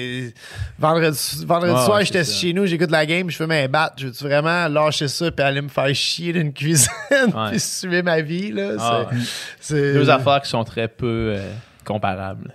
Oui, oui. Deux peuvent être plaisants euh, en leur moment.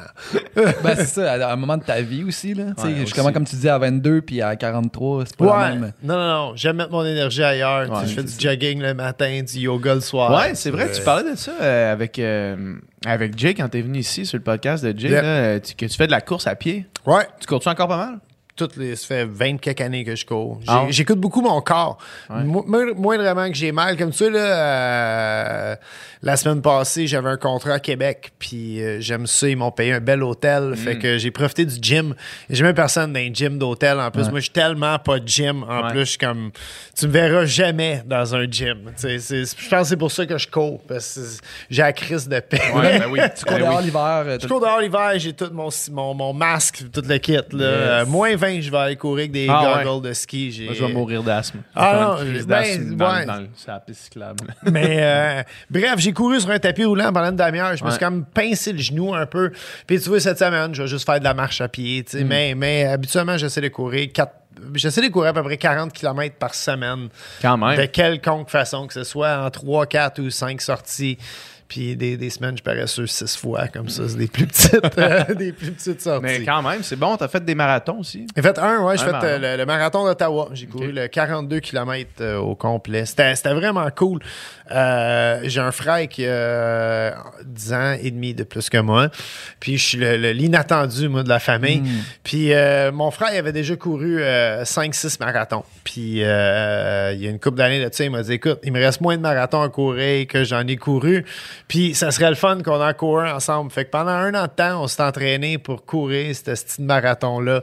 Puis euh, on a fait 29 km côte à côte, vraiment. là. Ah ouais. Puis euh, un moment donné, je courais un peu plus vite que lui. Puis là, il- il- commençait à partir. J'avais goût, pas vrai, là. Ouais. Je, je sentais que j'avais l'énergie pour faire comme un dernier 10 km, un peu plus dans le tapis. Puis, puis pas lui, puis il était comme ça, empêche-toi pas pour moi. Puis, puis j'ai comme vécu un moment de tristesse où je regardais au-dessus de mon épaule. Continue puis là, faisait moi. signe, continue, con- continue. puis le pire, au final, je pense, je pense que j'ai fini comme 7 ou 8 minutes. Je pense que j'ai fait 4h04, puis lui 4h11, un enfant la même, là. Euh, fait que, je l'ai pas, je l'ai pas échappé tant que ça sur, Ouais, ouais. sur le dernier 10 km. Quand même. C'est hot. Moi, j'ai j'ai couru euh, une marathon de Québec. Ça fait deux ans que je le cours. Là, puis euh, cette année, j'ai vraiment eu du fun. Mettons, l'année d'avant, c'était- ça a été tough. là. Ouais. J'ai eu, euh, j'ai- j'ai pogné mon deux minutes quand je suis arrivé à 33 kilos, mettons. Là. Mais là, cette année, là, j'ai vraiment trippé. Je, je- je vais peut-être, je- en tout cas, je check. J'aimerais ça en faire un cette année. J'ai pas choisi Mais lequel. à 40 mais- kilos par semaine, là, et tu, tu- tu- tu te prépares deux mois d'avance Absolument. pour un marathon puis t'es correct. Tu fais une sortie d'à peu près 28-29 km, puis si t'es correct avec ça, Ouais. t'es correct. de- Ouais, ouais. Tu devrais être capable de faire le dernier 13 km. Puis moi, je cours quand même rapidement quand je cours quotidiennement. là. je cours à peu près 5 minutes du kilomètre Ah ouais, pour ceux qui suivent ça. Ouais, là. ouais, c'est bon. Puis, euh, ben, quand je cours un marathon, tu sais, je drop une minute du kilomètre, puis ça paraît, tu peux Ouais. vraiment euh, augmenter tes distances quand tu cours bien moins vite. Oui, ça c'est sûr. Ça c'est sûr et certain. Puis Il y a une, beaucoup une de minute monde- du kilomètre, c'est énorme Ah en plus. c'est Fait que- massif. Il y a beaucoup de monde qui, euh, qui, qui essaie de commencer la course à pied et qui sont pas capables, qui disent Ah, je suis pas capable de commencer à courir. C'est parce que le monde, on dirait que quand tu l'as jamais fait, tu cours à bloc. Là, genre, OK, je Ouais. suis même pas capable de faire 5 kilos. Ouais, mais c'est parce que tu sors dehors et tu te mets les pulses à 190. En, en même temps, pas tout est pour tout le monde. Tu sais, c'est comme non, des non, diètes. Moi, je parle à plein de monde. Puis des fois, je riais des gens avec des diètes puis tout. Puis je devrais pas faire ça parce que pour certains gens, certaines diètes, ça a sauvé leur vie. Tu sais. Mm. Puis il y a du monde pour eux, mettons, euh, la diète keto. Moi, Ouais. moi, je peux complètement pas comprendre comment juste manger de la viande puis des protéines, c'est bon pour tout. Mais écoute, il y, y a vraiment du monde que ça l'a 100 semble-t-il, changer leur vie, Hmm. puis il faut que tu respectes ça. Ouais. Moi, c'est pas pour moi. Moi, je suis plus méditerranéen dans mon style de vie. Ah, mais ça, c'est une bonne diète, apparemment. là.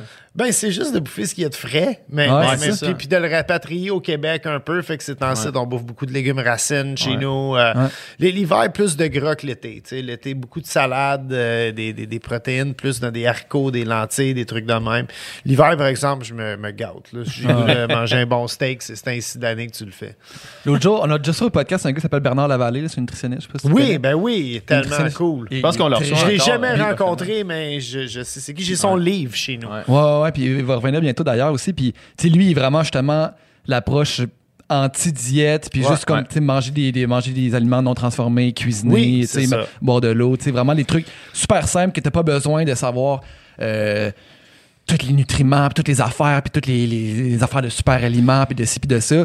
Genre, C'est une approche qui est aussi confortante pour Ouais. euh, monsieur, madame, tout le Puis l'autre jour, il a fait un post Facebook justement, puis c'était comme, guys, juste un, juste un petit Ouais. rappel que genre, à ce jour, la science n'a pas encore trouvé de diète miracle. C'est vrai, absolument. Puis genre, Pour la- lui, il parlait pour la perte de poids. pour la perte de poids, il n'y a pas de diète qui, qui va, qui, qui, qui, qui s'est démontré que sur le long terme, va, va fonctionner. La plupart des diètes, euh, on remarque que les gens, après quelques années, reprennent leur, les, Ouais. les livres qu'ils ont perdus. Mhm. Puis c'est- Donc, genre, on, on va arrêter là, de Ouais, ce, ce- ce Tu- Tu peux débat-là. le faire si vraiment euh, t'étais pas actif, tu mangeais vraiment mal, tu te mets à bien manger, puis Ben tu fais oui. de l'exercice. Ça se peut que tu perdes du poids, Ben mais oui, il va faire que tu. Tu sais, faut jamais t'arrêter. Mais par c'est ça, c'est ça.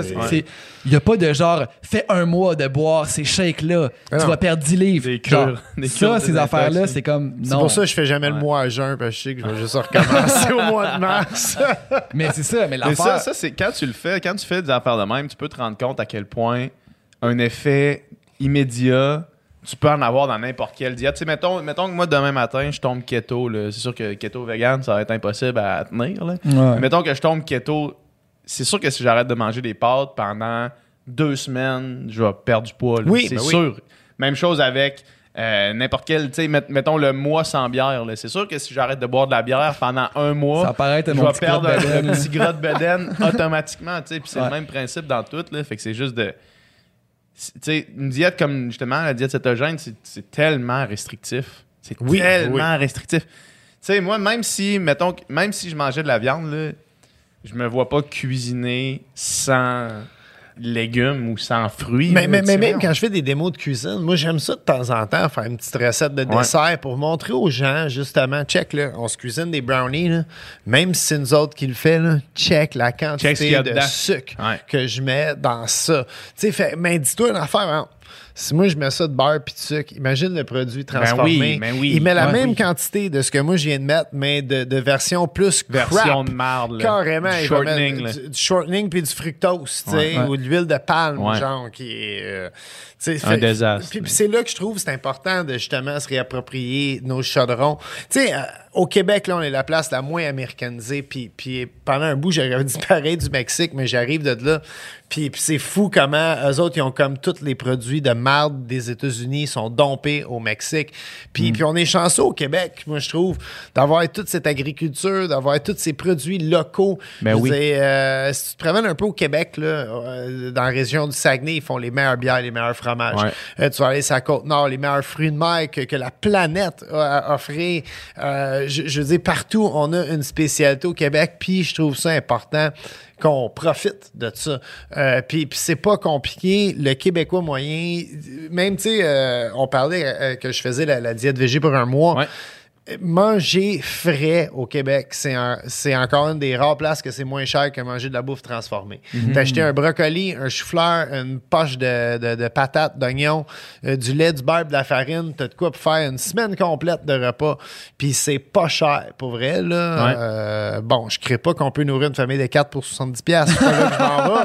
Mais, euh, mais, mais se faire sa propre bouffe, puis c'est Ouais. la meilleure façon, justement, de trouver une espèce d'équilibre dans, dans tout ça. Là. Ben, 100%. ça va juste, tu sais, premièrement, tu vas manger mieux parce que tu vas manger des vrais aliments. Deuxièmement, tu vas encourager ton, ton économie locale. Absolument. Tu vas avoir un impact élo- écologique moins grand parce que il- les, les aliments parcourent moins de distance. Ça a juste, c'est un win-win-win. Ouais, c'est tout à fait, 100%. Euh, Puis il y a beaucoup de. Tu sais, on a beaucoup, beaucoup de produits qui se font ici. Moi, je pense au tofu. Le tofu Ouais. il est fait en Beauce. là. Mais il y en a, là. Il y en a. C'est fucké que y la Beauce a. fasse du tofu.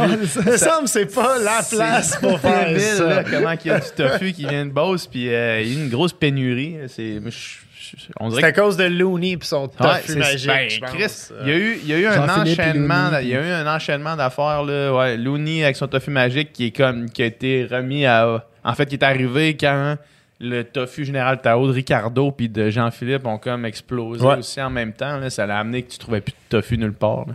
Ce qui est une, une bonne affaire, c'est. C'est chiant quand tu cherches du tofu par exemple. Absolument. Là, euh, toi t'as arrêté de faire la, la semaine le mois euh, VG je fais, je, suis plus dans, je fais attention à ce que je bouffe à l'année longue. Ouais, non. Puis, puis euh, avec, une, avec- bonne façon de faire ça. Mais- en bout de ligne, ce qu'on disait, c'est c'est que c'est ça. tu sais, C'est les bonnes habitudes. C'est pas une affaire de, de un mois ci, un mois ça. là, tu sais, C'est juste Exactement, elle- elle, les bonnes c'est de- habitudes. Puis, justement, avec tout ce qui se passe dans le monde, je trouve que euh, on catégorise trop ce qu'on mange, euh, puis ça, ça fait des débats complètement inutiles. Je veux dire, à Choix Radio X, genre, il y a comme un mouvement anti-vegan, puis après ça, les vegans, ils en veulent aux carnivores, puis après ça, il y a juste tellement de... j'ai l'impression que on, on, on devrait évoluer au-delà de ce qu'on. Oui, you are what you eat, mais, mais il faut arrêter de, de, de, de se mettre dans des clans renfermés. Genre, je ne comprends pas. Moi, j'étais à l'école secondaire, puis il y avait les fresh, il y avait les skaters, il y avait les, Les les, les rockers, carrément. Il y avait tous les alternatifs. Il y avait toutes ces affaires, puis je, me, je trouvais ça tellement compliqué pour rien. Ouais. Puis je me disais, ah, que ça va être cool, au moins à l'âge adulte, j'aurais pas à délai avec ça. Puis je, je le deal encore pay, j'ai l'impression.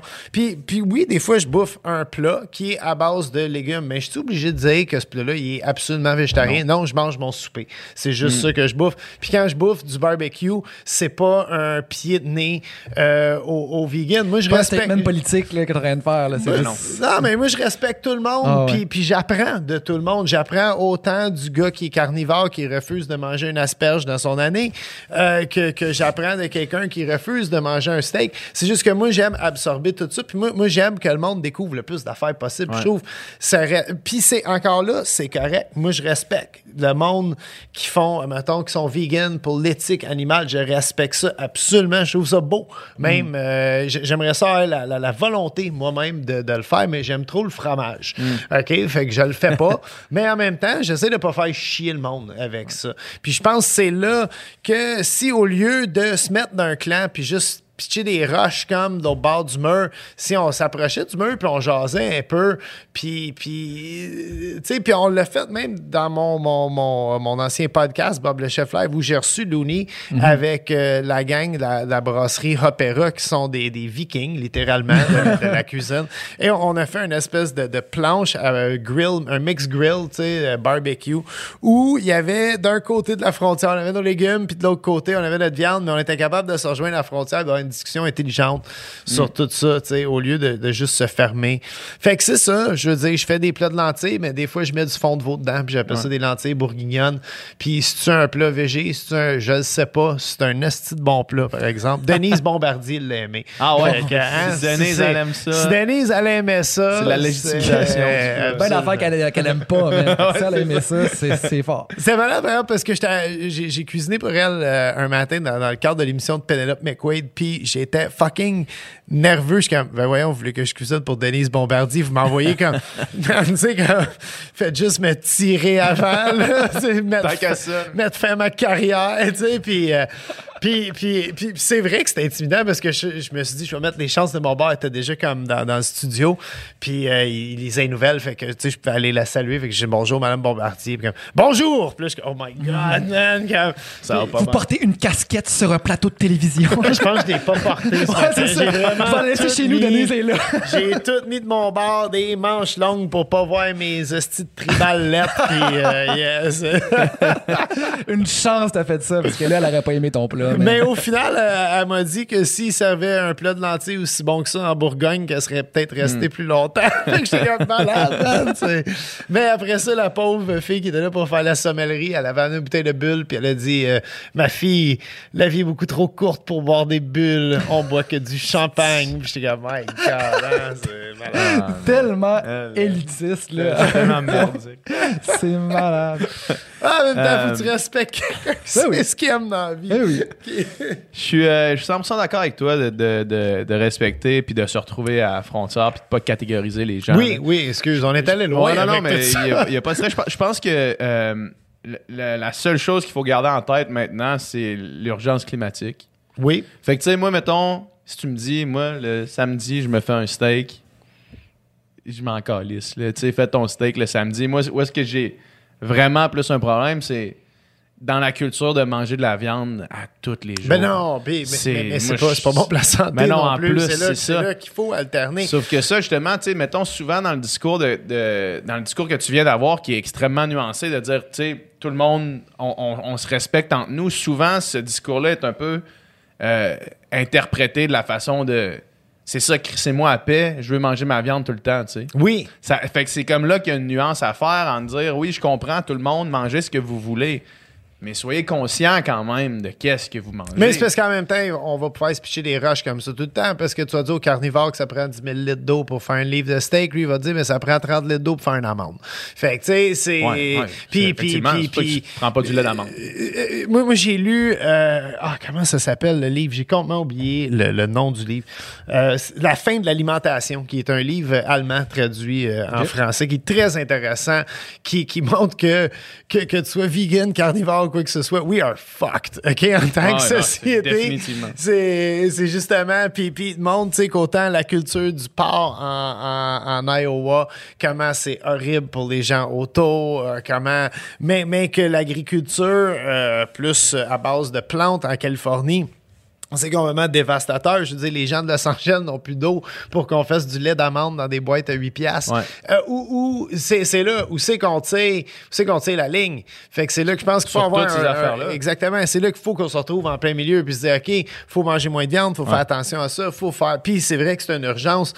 En même temps, j'ai comme un, un espèce de peut-être confiance stupide En la que, technologie. que depuis, depuis que le monde est monde, qu'on voit la fin du monde qui s'en vient, hein, on a, oui, peut-être qu'on a des signes, mais, mais je me dis que au final, tout devrait s'arranger. Tu sais, ça- Il y a quelqu'un qui va trouver une solution. Ça finit part. tout le temps par s'arranger. Euh, peut- peut-être que j'ai une espèce de vision utopique là-dessus, mais en même temps, la vie est trop courte pour que je passe toute ma vie à paranoïer sur est-ce que la fin du monde, je vais la vivre. Si j'ai vie, ben écoute, je ferai partie de l'histoire pour l'histoire qui n'existera existera plus. pas, mais mais, mais c'est ça, je veux dire, je, je pense que justement, on, on se conscientise assez en tant que société, surtout au Canada. Euh, on, on fait vraiment des, des- des beaux efforts euh, comparativement à nos voisins du Sud, pour, pour réduire les, les- les CO2, pour justement moins d'emballage, mieux manger. Il y a encore des efforts à faire, absolument, mais déjà, au moins, euh, le Canadien moyen est au courant de ce qu'il y a à faire. Euh, Dites-moi pas que les gens des provinces du milieu, puis le pétrole, puis tout ça. Euh, OK? Mais je pense qu'au moins, on, on est conscient que Ouais. le problème existe, puis on essaie de faire de quoi déjà pour que ça aille bien. Pour changer une espèce de problème, parce que c'est un problème de mentalité aussi, 100%. tout ça, qui, qui est ancré dans des générations. Ça prend tout le temps une couple de générations avant que tu passes à d'autres choses, mais je pense qu'on va s'en sortir. Je pense que déjà là, euh, je check comment c'est cool, la, la- la jeune vingtaine, comment ils sont vraiment conscients de ça. Puis moi, je rencontre beaucoup de jeunes dans la vingtaine, soit par le skateboard ou par la cuisine ou toutes ces... Puis, puis ils ils ont vraiment pas le même discours, à mettons, euh, culinaire que moi j'avais à l'époque ou sur Ça a l'écologie. changé beaucoup, beaucoup. Exactement. Ouais. Fait que je me dis, man, eux autres vont être parents, puis dans pas si longtemps que ça. Puis ça va déjà être mieux, mais quand leurs enfants, eux, Mhm. vont être parents, là, je pense qu'on devrait être rendu, tu sais, on va avoir mis les sacs en plastique derrière à, un à à vitesse que ça, que ça augmente, c'est sûr que ça va être exponentiellement mieux. Le problème, c'est est-ce qu'on se rend là? Ouais. Puis justement, est-ce que, mettons, tu as dû adapter ton offre, puis mettons, les styles de recettes que tu faisais, puis. Ben, j'aime t'offrais avec le temps. J'aime penser que j'évolue avec le public. Tu sais. Ce que je faisais il y a 15 ans quand j'ai commencé un couscous avec ton. Malgré qu'un couscous avec ce qui traîne dans ton fond de frigo, moi je trouve encore que c'est très relevant Ben oui, en, tout à fait. en- Oui, en tout 2020. à fait. Mais, euh, mais, mais j'aime penser que les recettes ont un peu évolué avec le fil du temps. J'aime penser que l'auditoire que je qui m'a suivi depuis le début euh, a appris quelque chose, fait qu'ils sont capables quand je les amène. Mais j'essaie encore la philosophie, c'est de cuisiner avec des produits d'épicerie, puis, puis, puis cuisiner avec le moins de vaisselle possible, puis euh, euh, avec des produits accessibles le plus Ouais. possible. Moi, mon but, c'est, c'est pas de t'envoyer vers le cultivateur bio. Moi, c'est de t'intéresser à la cuisine. Puis une fois que tu t'es intéressé à la cuisine, là, par la suite, tu sais, achète le livre de Bob le Chef avant d'acheter le livre à Normand la prise, admettons. Tu sais, tu sais. Mais c'est ça, PH, tu me disais tantôt, tu disais ton livre, c'est le premier livre de Je, recettes je l'ai amené ici, c'est le premier livre. Ben, c'est pas moi qui l'ai acheté, c'est ma mère qui me l'a donné en cadeau. Mais euh, le premier livre de recettes que j'avais, c'était le tien. C'est la famille Quentin d'avoir contribué à mon loyer. le, le premier, euh, en fait, j'étais trois. Puis à chaque fois qu'il sortait, je l'achetais. Puis pour vrai, c'est en partie pourquoi je me suis intéressé à la cuisine. là, tu sais, D'être capable de faire crème. OK, ces recettes-là sont vraiment accessibles pour moi qui était un adolescent qui, qui s'intéressait un peu à ça. Puis une fois que tu découvres ça, que tu découvres vraiment la base, c'est pas tout le monde qui l'a. là, tu sais, Je réalise ça plus, plus je vieillis de comme juste euh, la base d'une recette, mettons. Là, juste de faire euh, revenir ton oignon puis ton ail, mettons, de base. C'est pas tout le monde qui a ce réflexe-là pour booster une sauce ou quoi que ce soit. tu sais. Puis ça, c'est. C'est en partie grâce à, grâce à Bob le chef. Merci. Puis, euh, puis après ça, ce que tu disais par rapport au bio, c'est qu'une fois que tu ouvres cette porte-là, là, puis tu ouvres une boîte de Pandore, là, de dire, OK, là, maintenant, je suis capable de cuisiner, maintenant, je m'intéresse à la qualité de mes aliments. Exactement, exactement. Puis la qualité des aliments, ça fait toute la différence. Mais, mais c'est parce que si tu commences avec ça, moi, je trouve que tu perds tout de suite. Tu perds tout de suite ton auditoire. Je veux dire, prendre Mhm. quelqu'un qui, qui ne sait pas cuisiner ou à peu près pas, puis commencer à essayer de l'intéresser à les, les, les, les, les poules de la ferme Leclerc, je dis n'importe quoi, ouais. j'invente un nom. mais mais, mais c'est loin pour lui. tu sais. Fait commence avec un produit. Puis aussi, euh, quand tu commences à cuisiner, euh, commence avec des recettes qui coûtent pas cher. Comme ça, si Ouais. t'en manques, tu scrapes 9 piastres. Tu sais, si tu- une liste d'épiceries en plus dans un de tes dans le premier livre. Ouais. Le premier livre, je trouve, euh, Alexis Bro a fait un excellent travail. C'est le plus, c'est mon partner qui a pas mal tout structuré, pensé là. Moi, j'ai fait les recettes. Ouais. Mais comme toute l'espèce de, de- de- de structure que ce livre. T'avais comme euh, une liste d'épiceries en début de livre qui te permettait d'avoir de la bouffe pour un- une semaine complète. Puis c'était vraiment bien budgété. Puis à la fin de la semaine, si tu respectais cette liste-là puis les recettes qui étaient liées, si je me rappelle bien. Ouais, ah, ça, c'est dans le deuxième, ça, yes. C'était euh, la semaine avant la paye, quand vous tu serres la ceinture. Ah ouais, ok, c'est ça. Une épicerie. mélangé tu deux affaires, faire, ça veut dire. tu peux carrément faire, je pense, 28 recettes. Puis il n'y a rien qui se Il y en a un perdait. ou deux qui se tiennent plus ou moins là, dans toute euh, cette affaire-là.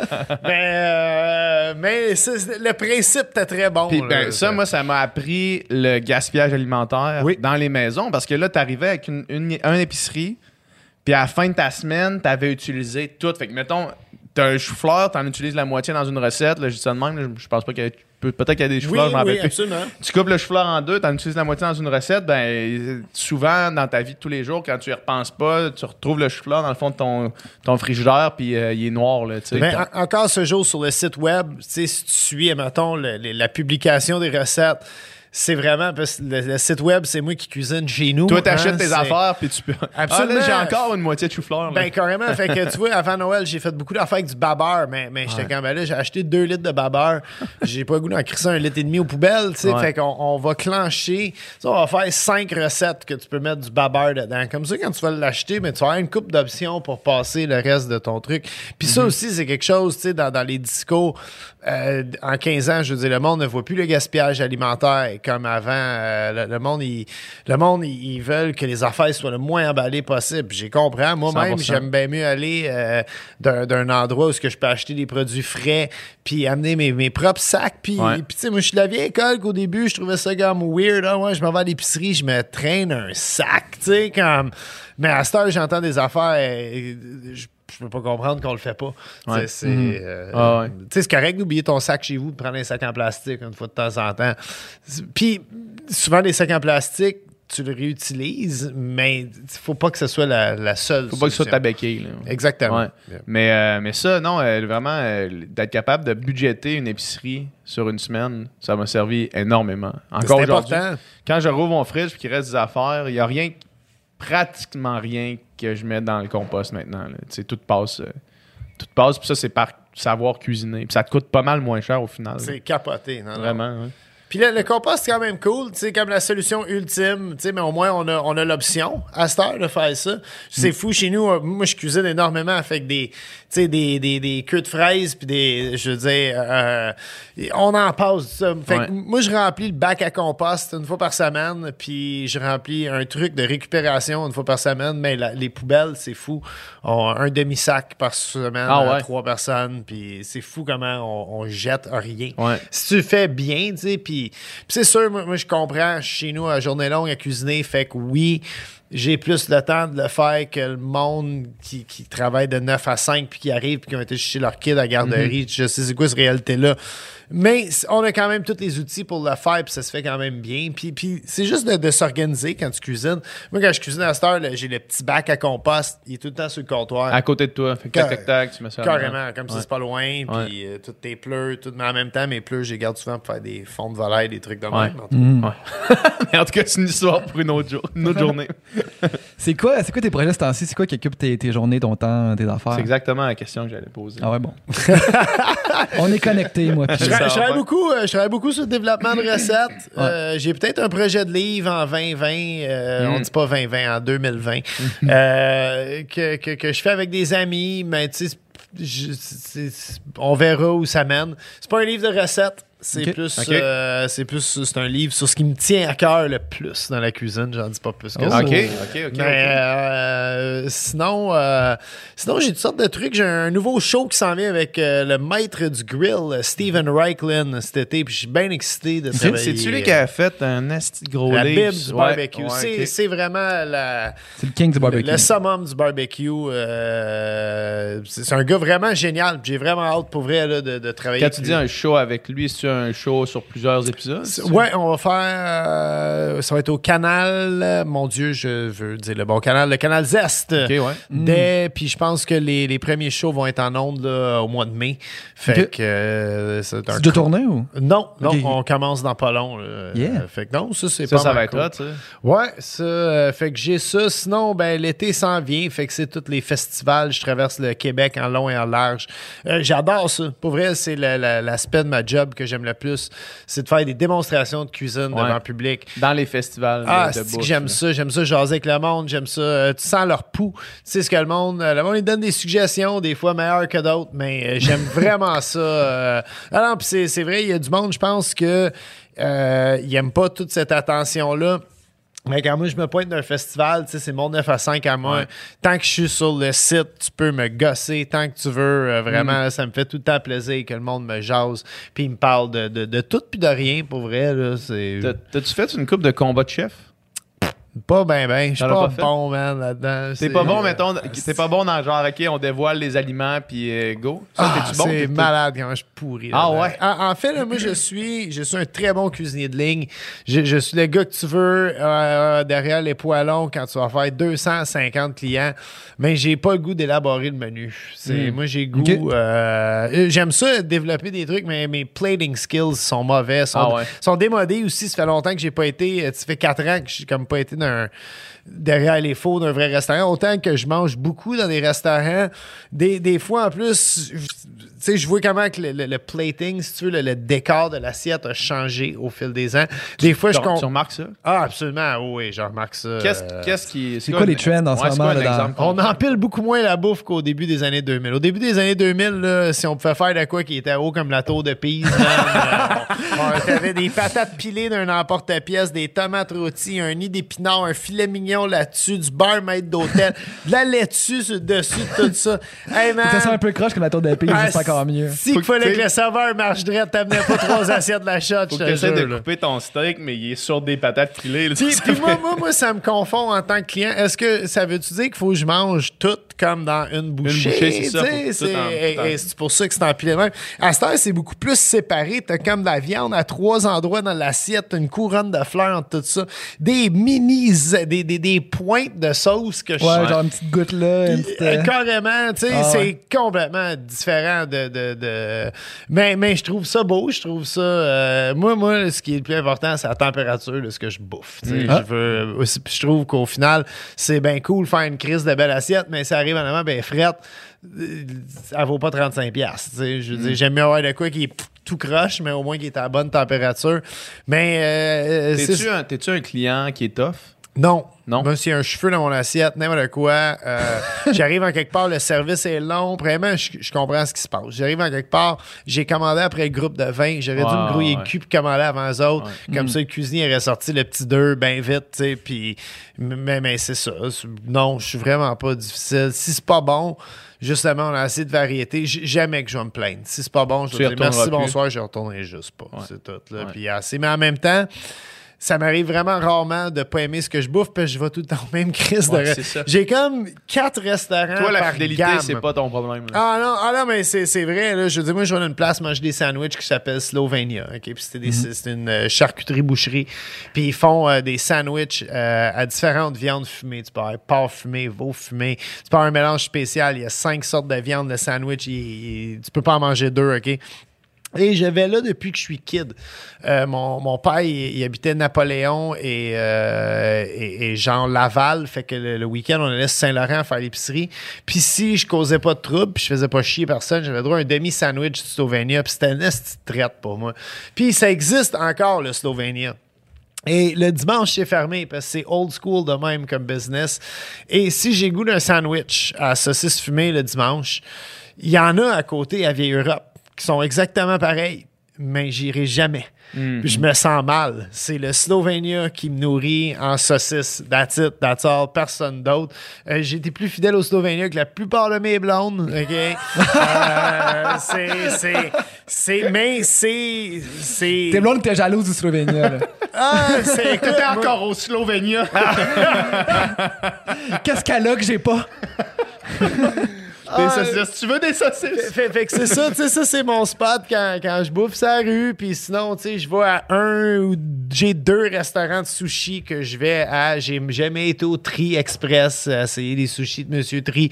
Je qu'ils sont super bons. Je sûr que le monde va m'écrire. Faut tes essais. Mais j'en ai un pour la livraison, puis un, quand je vais aller m'asseoir. That's it. Tu sais, j'ai- j'en mange pas plus que ça des sushis. Anyway. Ouais, ça, ça. sert à rien d'avoir cinq restos à sushi dans la vie. C'est, j'en bouffe pas assez pour y aller puis profiter de ces. Puis c'est ça. Fait que euh, je vais. Tu sais, le monde souvent, il hey, viens essayer mon resto. Puis j'ai goût. Mais quand vient le temps d'y aller, on dirait que je choke, tu sais, puis je retourne tout le temps à mes bons vieux anciens où ce que Les je bonnes sais, vieilles euh, pantoufles. là. Absolument. Puis je sais en plus, si je l'échappe un peu, ils me connaissent, ils vont me laisser aller. Ça sera pas grave. C'est pas vrai, je l'échappe plus. Je suis rendu pas mal tranquille à cette heure. C'est quoi les. euh, c'est quoi le. Mettons, le monde qui vient à Montréal, euh, mis à part ceux que tu viens de nommer là, c'est quoi les musts pour quelqu'un qui, qui nous écoute, qui vient à Tu vas Montréal? aller, de tu vas aller en au Mousseau. Tu vas aller au Mousseau, absolument. Qui est sur quelle rue? C'est euh, le Mousseau, c'est incroyable. C'est genre Ontario et, et, euh, en fait, ah, c'est Amherst? Je veux pas dire, c'est Amherst ou Saint-Hubert? C'est Ontario Amherst, si je me trompe pas. Et écoute, c'est incroyable. C'est euh, Antonin Mousseau Rivard, euh, un autodidacte de la cuisine. Il n'a pas été Ah à l'ITHQ. Lui, il est allé cogner aux portes en France. Il a appris des meilleurs. Il a développé Ah ouais. son propre style sur plusieurs années. Il a ramené ça à Montréal. Euh, moi, moi, je me suis, je le suivais sur Instagram euh, avant qu'il ouvre son restaurant. Et, euh, et- et on, on est un peu issus du même milieu. On connaît du monde en commun. Fait que c'est même que je l'ai découvert. Et, et je me souviens, je regardais son- ses plating skills à lui, ils sont beyond. là. Ah ouais? Oui. Et je me disais, wow! Ça, c'est un style qui n'existe pas à Montréal. En même temps, euh, je me disais, ça va être soit un hit ou un miss. Ça va soit être. Qu'est-ce qu'est-ce qui est unique dans, dans, dans ce qu'il fait? Écoute, c'est un resto pour du monde. euh, il y a juste. Il a catché. C'est la nouvelle génération de chefs. Puis il fait les choses de sa façon. euh, des, des- des produits incroyablement bien travaillés. euh, des techniques qu'on verra pas ailleurs. il, il a déjà fait un menu tout basé sur la couleur. Puis e- être capable de réussir un tel exploit, c'est ça, c'est malade. Tu sais, parce que le, le mettre sur papier, ouais, puis que ça veille cheese, c'est bien facile. Mais le, le faire, que Mettons, ce tu, soit. tu prends une assiette euh, mauve, là, puis tout est mauve dans ton assiette. C'est ça que tu veux dire? Ouais, genre, il a fait. euh, je- Peut-être que je décris mal comment il a fait ça, puis je veux pas qu'il m'en veuille, mais. mais Dé- Déjà que tu parles beaucoup de son resto sur le podcast, je pense que ça va Ah, être correct. c'est- une cuisine d'exception. Puis ce qui est le fun aussi, c'est que souvent, euh, moi, j'aime ça aller dans des, des- des- des places de même aussi, comme le, le- le Européa par Jérôme sais, Mais, mais chez Européa, c'est classique français pincé. Le monde ont des, ont des, des, des, des, des, des, des beaux tailles, des, des Mm, nœuds papillons, papillons. Puis, euh, je veux dire, tu sais, c'est de la petite musique pimpante. Au Mousseau, c'est du hip-hop. C'est le- Antonin qui fait la playlist. Puis, si t'aimes pas l'hip-hop, euh, parce qu'il y a beaucoup de monde qui sont allés et disent, ben là, c'est juste du hip-hop. Mais vas-y pas, Calis. C'est cool qu'il y ait un restaurant justement la nouvelle génération qui aime manger de la nourriture gastronomique. Puis ça tombe bien c'est comme la meilleure que la ville offrait. Bar none. euh, Est-ce qu'il est, est- reconnu euh, à l'international? ou- euh, il commence à faire Non. sa bosse. Il Ouais. gagne plusieurs prix. Il y a des cuisiniers. D'ailleurs, on, on parle souvent de, de- de pénurie de main-d'œuvre. Lui, il a la chance d'avoir une si bonne réputation que le monde autour du monde veut venir travailler pour, Ah ouais. pour le mousseau. Puis c'est là ben, qu'il est capable, lui, d'aller chercher les meilleurs cuisiniers puis offrir vraiment le, le- le- le meilleur produit. Mais, tu sais, si tu as comme de l'argent à dépenser puis avant, avant de mourir, tu veux manger le meilleur repas que Montréal a offert, moi, je moi, je suis fidèle à lui. tu dispendieux euh, beaucoup? ou? Ben, dans la catégorie de restaurants dispendieux, c'est dispendieux abordable. C'est sûr que, euh, admettons, là, puis on va dire les vrais chiffres. Là, Ouais, admettons, ouais. tu prends le menu dégustation, puis tu sais, qui doit être à peu près 80$ piastres par personne. Fait que t'es à 80$, piastres, mais à taxe puis le type, t'es à 110$, piastres, OK? Mais avec ça, t'as le menu dégustation 20$. Puis, puis moi, moi j'étais un sucker pour cette affaire-là. Ben ouais. Dis, C'est un C'est pas 10 pire. services, mais pour un autre 80 tu peux avoir 10 verres de vin. Yo! moi, j'embarque dans le Qui projet. fit avec tes services? Tu sais, va- vas-y pas avec ta date Tinder si tu vas payer pour les deux. Parce que Ouais. là, tu vas dire, ouais, 400$, piastres, ça, c'est un peu cher. Mais si. Pour une fille que je sais même pas si euh, le, le courant va passer. Là. Exactement. Pendant 10 services, c'est long, c'était pas de conversation. Mais, mais Ah si vas-y avec quelqu'un que t'es sûr que vous allez chacun payer votre facture, puis t'auras pas l'air cheap en disant on va séparer la facture. Tu euh, puis tu vas t'en tirer à peu près 200 pièces. Ouais. Je dis pas que tu devrais y aller une fois par semaine. Moi-même, je fais pas ça. Euh, Mon comptable dirait le contraire, mais en tout cas. euh, mais. Euh, Yeah, tu sais. Tu vas vivre une expérience euh, oui, unique. là. carrément. Mais euh, euh, il faut que t'aimes le hip-hop. Si t'aimes pas le hip-hop, vas-y pas. C'est- j'ai Vous êtes ça- au- vous non, êtes mais j'ai ça, les, des commentaires, comme j'ai pas aimé la musique, c'est que ben, t'aurais dû te renseigner. Ouais, Est-ce que, euh, est-ce que ces restos-là, moi, c'est. Moi, j'étais un fan, mettons, des. Des émissions de haute gastronomie, puis des chefs, puis des étoiles Michelin. Ces affaires-là, moi, ça m'intéresse, mettons, suivre les, Ouais. suivre ces affaires-là, la cuisine moléculaire, pis ces trucs-là. Malheureusement, depuis que je suis vegan, euh, j'ai plus vraiment euh, la possibilité d'aller dans ces places-là, tu sais. Parce que moi, mettons, je suis très près de ça. Là, tu me- là, ce que tu me parles là, là, un, un 8 services avec, euh, qui me coûte 200$ pièces avec 8 verres de vin, c'est exactement le genre d- d'activité que je ferais dans un dans un événement spécial. Je ferais pas ça, mettons, pour aller souper un mercredi soir, mais mettons, c'est ma blonde. C'est la fête de ma blonde Mais, sais. mais, mais- mais c'est là que check bien, OK? Puis c'est, que ça, je trouve ça cool. Justement, quand je parle de la nouvelle génération, un gars comme Antonin, au départ, quand il a ouvert le mousseau, euh, c'était tout un menu fixe. Puis, Ouais. puis ça, en tant que cuisinier, moi, j'aime ça, aller au restaurant. Puis je pense même pas à qu'est-ce que tu fais juste m'amener Ouais, de la ouais. bouffe puis de l'alcool. C'est pour ça, pour moi, c'est Le reste, ça va. Mais il s'est rendu compte qu'une bonne partie de la clientèle, que justement, il aimerait ça avoir un menu vegan. Puis tout. Fait que, annexé à son restaurant, il y a le petit mousseau. Je veux pas que ça devienne une infopub pour lui, mais les, les- les nouveaux chefs Quand de, la nouvelle génération. c'est normal qu'on en parle. comme Antonin, comme Danny Saint-Pierre, comme Martin Junot. euh, Martin Junot Pastaga, il y a des plats vegan il y a- qui sont cuisinés de façon très haut de gamme, qui sont traités avec le même respect qui va traiter. euh, C'est surtout ça le problème, parce que des fois, tu te pointes à une place, tu dis Avez-vous quelque chose de vegan sur le menu? Ils disent Ouais, ouais, ouais. Puis là, ils te donnent un side euh, qui ont grossi, mettons. Oui, carrément. Ça, c'est pas, euh, cool. c'est pas l'expérience que je recherche, Non. mettons. Mais, mais les vrais nouveaux chefs de la nouvelle génération, les, les, moi, je trouve qu'ils savent s'adapter le mieux. Euh, justement, tu sais, ils, ils vont offrir. euh, pa- parce que les chefs, sais, comme je disais tantôt, nous autres, nous autres on, on essaie juste. Nous autres, on bouffe de tout. Nous autres, les cuisiniers, on veut juste que profiter, que le plus de monde profite de notre, notre, notre forme d'art le Ouais. possible. Fait, fait que justement, là, il- on, on veut, on veut. Puis, puis c'est un dépassement de soi-même. Moi, c'est quelque chose que j'aimais beaucoup de, de faire VG pour un mois. Ouais. C'est que ça changeait complètement, pas juste ma façon de me nourrir, mais de cuisiner aussi. Ah oui. Ouais. Puis ça me forçait à travailler des légumes d'une façon que j'aurais peut-être pas pensé à les faire.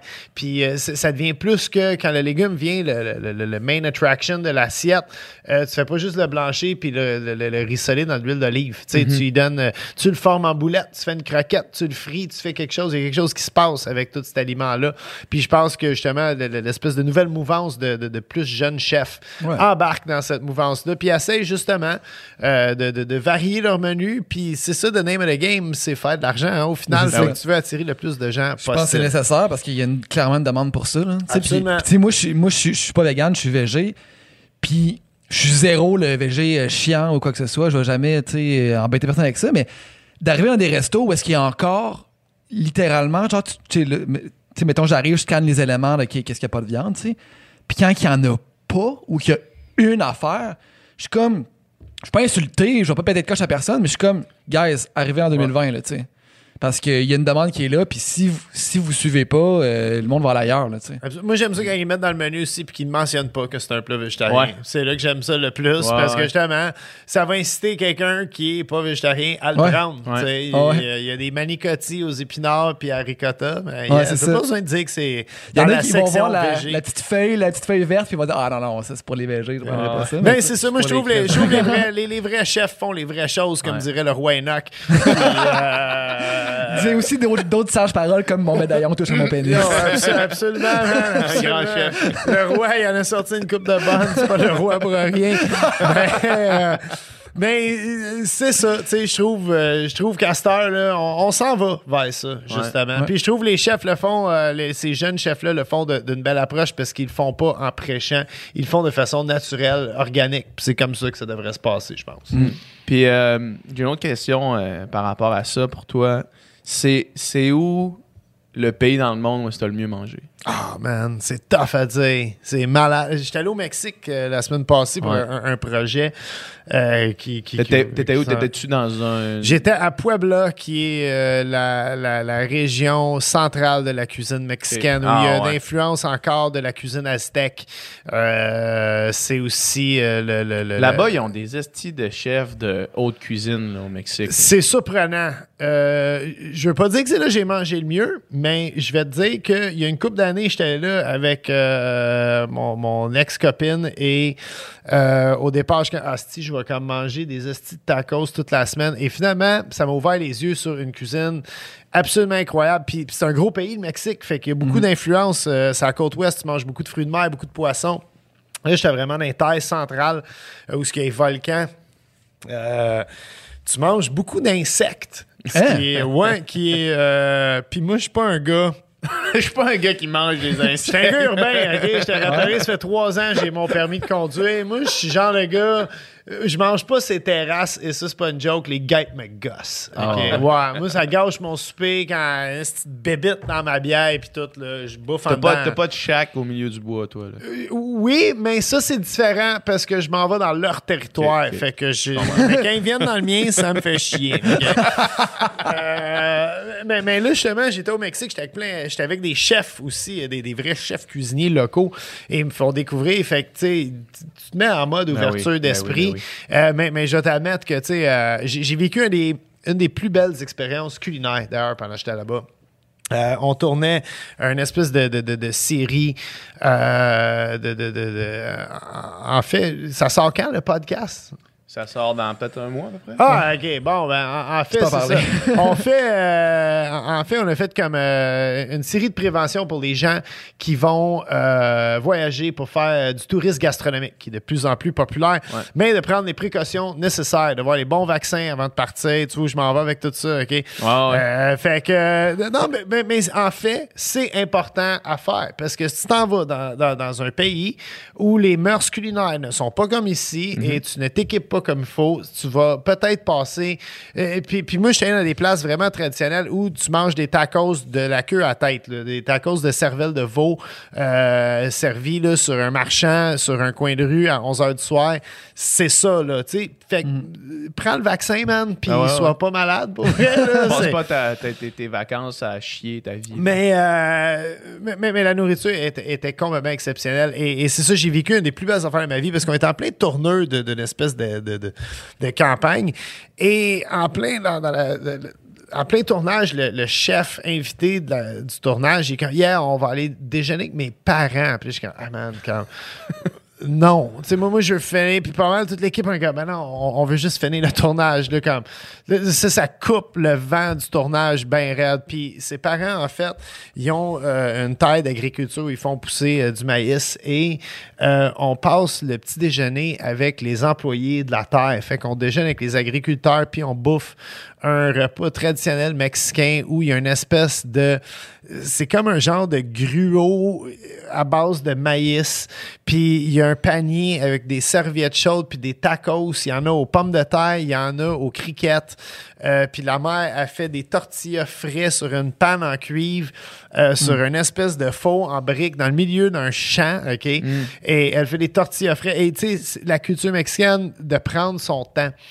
Et, et ça a été comme une leçon de vie. Quand, yeah, on était tous pressés, mais là, on est tous assis ici. On mange la meilleure bouffe. Quand elle, a, elle a fait de la guacamole fraîche devant nous autres. Tout, tout s'est fait frais devant nous autres. On, on a apprécié le moment.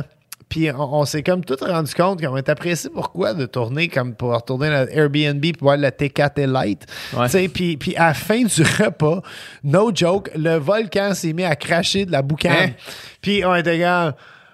OK, ouais, OK, ça c'est comme. Tu sais, j'étais allé dans des macarons Michelin à, à- à Lyon, mettons, et, et, et je pense que cette expérience globale culinaire-là, euh, c'est comme une des affaires les plus hautes.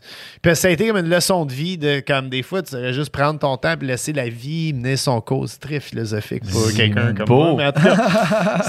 J'ai trouvé ça sharp, pour vrai, là, euh, de, de- de vivre ça, puis de vivre ça avec eux. Je trouvais que c'est quelque chose. Euh, tu pars en vacances, ça t'arrivera probablement pas d'aller dans un champ en plein milieu de nulle part au pied d'un volcan manger des tacos faits avec de l'herbe que tu cueilles à terre puis des insectes puis que c'est bon au final en plus tu sais ça, ça a été euh, mais sinon euh, dans, dans les pays que j'ai vraiment aimé la nourriture j'ai bien aimé la nourriture au Portugal. Euh, justement une espèce de diète végétarienne. J'ai mangé des sardines dans un truck stop au Portugal. Puis encore une fois c'était comme une affaire spirituelle puis je revenais de Fatima. Et, euh, et, et ouais c'est ça. Je venais, d'aller messe à Fatima puis en revenant j'ai mangé des sardines puis, puis je me souviens j'avais tellement connecté la, avec Dieu à ce moment-là. là. Absolument, au point que ces sardines étaient tellement bonnes que j'ai recommencé à fumer à smoke le temps de me remettre de ce repas-là. ça faisait comme trois ans, mais j'étais comme, man, ça, c'était des de bonnes sardines. Je veux une Marlboro Light. Ça, va, ça va compléter le, l'expérience le cercle de la vie. Ah, ouais. c'est bon. Là, je Les sardines étaient divin. tellement bonnes que ça m'a fait de recommencer à fumer. Absolument, absolument. Le- le- J'ai arrêté le soir même, là, mais euh, avec ce repas-là, j'ai veux une smoke.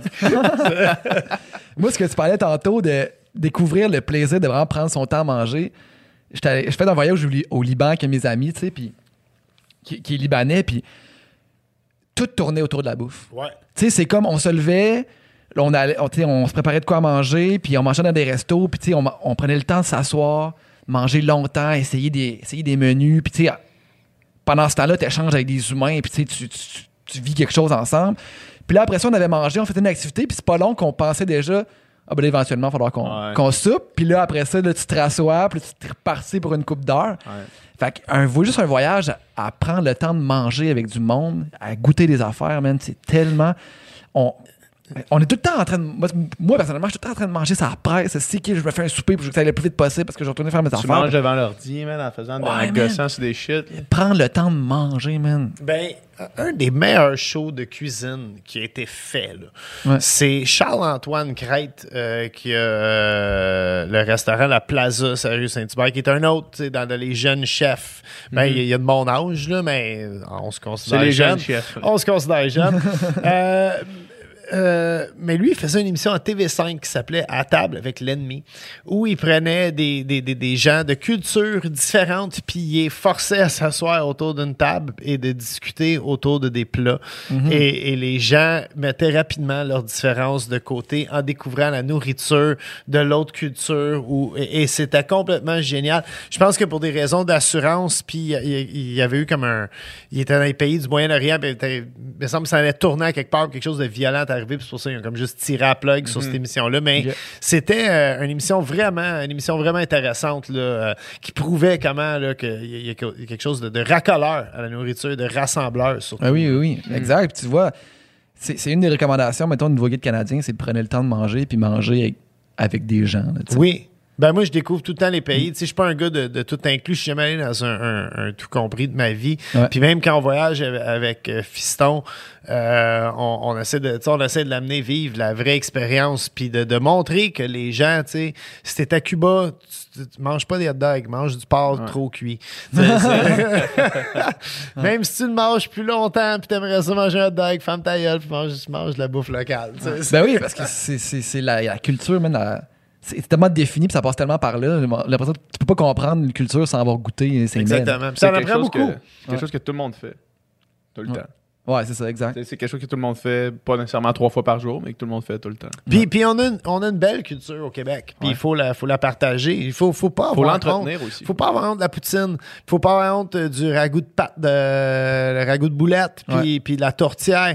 Moi, moi je trouve qu'il faut, faut, faut être fier de ça, justement. Puis je suis tellement content, justement, de- d'avoir peur de faire une tourtière parce que mes chums du lac Saint-Jean, la première fois qu'ils vont me dire... C'est pas de la vraie Mais- tourtière. Ah, même si je fais une esti de tourtière qui est ça d'épaisse, qui a 18 sortes de viande, il y a quelqu'un qui va me dire c'est la ma grand-mère meilleure. J'ai abandonné la tourtière, ça fait longtemps. Si je me laisse gâter par mes chums de là-bas. Faire les sauces à spag, c'est toujours celle de ta mère qui est la meilleure. Ah, hein. ben non, c'est Ça sûr. toujours être ça. Allez, moi, je- euh, c'est pas co- combien de temps qu'on parle, là, puis, euh, mais il y avait une question qui me tracassait depuis tantôt, man. hein, on est loup. En fait, ça me tracasse pas pantoute, là, mais c'est. Tu sais, tant- tantôt, tu disais quand j'étais jeune, là, il y avait des Tiger Woods au resto, puis là, c'est valorisant. C'est quoi, man, les plus grands excès? Tu sais, tu disais, là, genre, qu'il y ait des billes de 14 000 C'est quoi les affaires que tu as vues dans des restos que tu dis ça n'a pas de si de bon sens? Un tel qui vient, puis qui se commande telle affaire. Quand, euh, quand les Bruins de Boston ont gagné la Coupe Stanley, là, Ouais. v'là une coupe d'années, là, euh, il y a eu une photo qui est circulée sur les réseaux sociaux. Dans le fond, c'était le club payait, c'était un resto-bar, fait que c'était un, ils soupaient là, puis la soirée s'étirait après ça, Ah ouais. pour- en party, là, tu sais. Puis euh, c'était 700 000 piastres. Ils ont mis, c'est la carte de crédit du club qui payait le Voyons party. Puis là, c'est comme tout le monde qui rentre dans le bar. Évidemment, tout le monde, j'imagine qu'il y avait tu sais, l'équipe, l'entourage, les joueurs, les amis, la, la blonde. Il devait pas avoir monsieur, madame, tout le monde qui pouvait rentrer dans le bar, là, mais c'était open bar, open bouffe, open, tout ce que vous voulez pour tout le monde qui est dans le bar. Oui, mais, mais la- l'affaire, en tout cas, qui- je sais pas si ça se compte. Je suis en train d'y penser, mais. Si le monde qui vont se rendre jusqu'au bout du podcast, Ah, ça serait, un bon, ça serait un, bon petit, un bon petit cadeau pour ce monde-là. Ah. On- en passant, ce podcast est, euh, est filmé au 780 boulevard Tachereau. Euh, dans un certain restaurant euh, très haut de gamme avec des propriétaires semi, des investisseurs semi-douteux. Hein? On, on a fait euh, comme le souper des, des full patch d'un certain groupe de motards une année où ils sont tous arrivés avec leur patch puis des guns comme dans des banquettes comme à côté du gars puis quand- puis le resto t'a réservé juste à eux puis c'était comme leur, leur meeting annuel de gros boss. puis il avait laissé il avait laissé un nest il avait acheté des forfaits spa en tout cas à toutes toutes les serveuses du restaurant. Et euh, mais comme des week-ends. Ah non non c'était malade. Il avait dépensé il avait dépensé de l'argent il avait payé de l'alcool au cuisinier puis tout. Puis puis je sais que éthiquement euh, tu devrais pas faire ça, mais quand tu as genre 22 ans, puis euh, tu travailles dans le resto où tu voulais travailler, euh, puis aussi, je mentirais dire qu'à 22 ans, j'ai la même éthique que j'ai maintenant. Ça m'impressionnait et, et j'avais juste hâte d'en venir puis de dire à mes collègues Yo man, tu créeras pas ça, man! La soirée, c'était malade! Des guns! Puis... fait Tabarnak, que, euh, ben, c'est- c'était quelque chose. euh, Puis le, le bill, euh, le, le- le bill, euh, c'était élevé euh, très dans, dans- dans les 40 000 à peu près, puis ça s'était payé en cash. Hein? Et, et Fait je que tes boss, pas ils ont pogné ça, ils ont Ah, caché ça ouais. quelque part. C'était payé en cash littéralement en dessous la table. Le du Québec a jamais su que Cet cet argent argent-là, elle a jamais vu le show. euh, Elle n'a pas passé pour nos études ou pour nos. Elle est encore la table sur la rue Saint-Laurent. quelque part. Elle roule encore, cet argent-là, c'est sûr. Mais c'était quelque chose qui m'avait beaucoup, beaucoup, euh, dans mon jeune temps, qui m'avait impressionné. Euh, J'avais trouvé ça assez malade. Ça marque l'imaginaire. Ouais. Ah, il s'en passe des affaires, les restaurants. Pour vrai, Ouais. justement, souvent, on, je- pour revenir au plongeur, on en parlait en, en début du podcast, mais. euh, sais, souvent, le monde, il dit Ah, yeah, tu sais, c'était un roman, c'est ça, comme du monde, mon Steph. Puis Steph, puis moi, si on est tout seul, oh, c'est t'as- t'as descendu ça d'une coche. Ouais, c'est Ben, comme pour T'en as ouais, gar- t'en as gardé une coupe pour toi. J'aime ça comment. wow. Ah, ouais, ouais. Ah, c'est un monde. euh, ouais, ouais, c'est un monde animal. C'était drôle parce qu'au Misto, t'avais l'animalerie chez Paul, au bord de la rue. Puis Paul, justement, c'était le nom du propriétaire au Misto. Puis man, l'animalerie chez Paul, c'est pas là au bord de la rue. C'est ici ça se passe, là. Aïe, aïe. Merci infiniment, Bob. Ah, man, c'est tout un plaisir, pour vrai. C'était une excellente conversation. T'es vraiment un bon invité de podcast. Shit, merci beaucoup. Ça me fait vraiment plaisir. yeah. Puis c'est, c'est un, un milieu que les gens, euh, I guess, connaissent pas tant que ça. Puis c'est hâte de rentrer derrière un petit peu le rideau. là. Ah, moi, ça me fait tout le temps plaisir de partager ce genre de. de- tu sais, comme je disais, c'est tout derrière moi. puis, puis je me rends compte à quel point je suis chanceux, puis je n'ai eu du fun dans la vie. T'es-tu sage maintenant? Ouais, pas mal Quand plus qu'avant. Absolument. Tu sais, je fais des. devant je- Game CH. Ouais, c'est ça. Tu sais, je fais des jokes là-dessus, mais non, j'essaie justement d'enligner, euh, d'enligner mon fils. Puis, puis écoute, il va sûrement faire ses propres gaffes, même. Puis justement, avec l'expérience de vie que j'ai, je, je vais essayer de moins paniquer, de paniquer le moins possible. Mais, mais non. Ça risque d'être tough quand même. euh, partir, c'est des grosses brosses. J'aime boire un bon verre de vin. C'est ça, c'est un problème. C'est pas un problème, c'est, c'est, c'est la qualité des bouteilles le problème. C'est ça. C'est trop bon. C'est trop Fais bon. du vin moins bon. Absolument, absolument. Mais tu cours, tu cours, je trouve un bon vin qui coûte moins cher, c'est ça. ouais, c'est ça. Je- J'aime, on dirait que j'aime juste les bouteilles à plus de... En tout cas, je je vais pas dans les caves en disant ça. Euh, où est-ce que où est-ce qu'on invite euh, le monde qui sont ici dans le podcast? à- Ah, man, euh, suivez-moi. Ben, c'est sûr pour les, les recettes, euh, boblechef.com. Ouais. Euh, on essaie de faire des vidéos YouTube aussi, mais on- j'ai un manque de rigueur. C'est vraiment. Hmm. c'est- j'ai un gros respect pour les YouTubers qui sont capables de faire deux, trois, quatre vidéos par semaine. J'ai pas le temps de le Hmm. faire. Euh, j'ai moins l'énergie aussi de le faire mais quand j'ai du temps. Mais de temps en temps, on fait encore des vidéos euh, sur YouTube. Des fois, on est encore live sur Twitch. Mais pour me jaser, là, Instagram, Bob le Chef, c'est la meilleure plateforme, littéralement. Euh, Je suis tout le temps en train de regarder les photos puis procrastiner là-dessus. fait que, puis je réponds vraiment, vraiment à tout le monde qui m'écrit. Euh, je prends le temps de répondre. Je trouve ça important pour vrai. Le monde, ils prennent le temps. Puis c'est vraiment moi. Qui, si tu m'écris Ouais. sur Instagram, là, c'est sûr que c'est moi qui va Ouais. te répondre. absolument. Très cool. Yeah. Merci Merci, euh, énormément à vous autres. C'est très plaisant tout Yes. ça. Yes. Merci.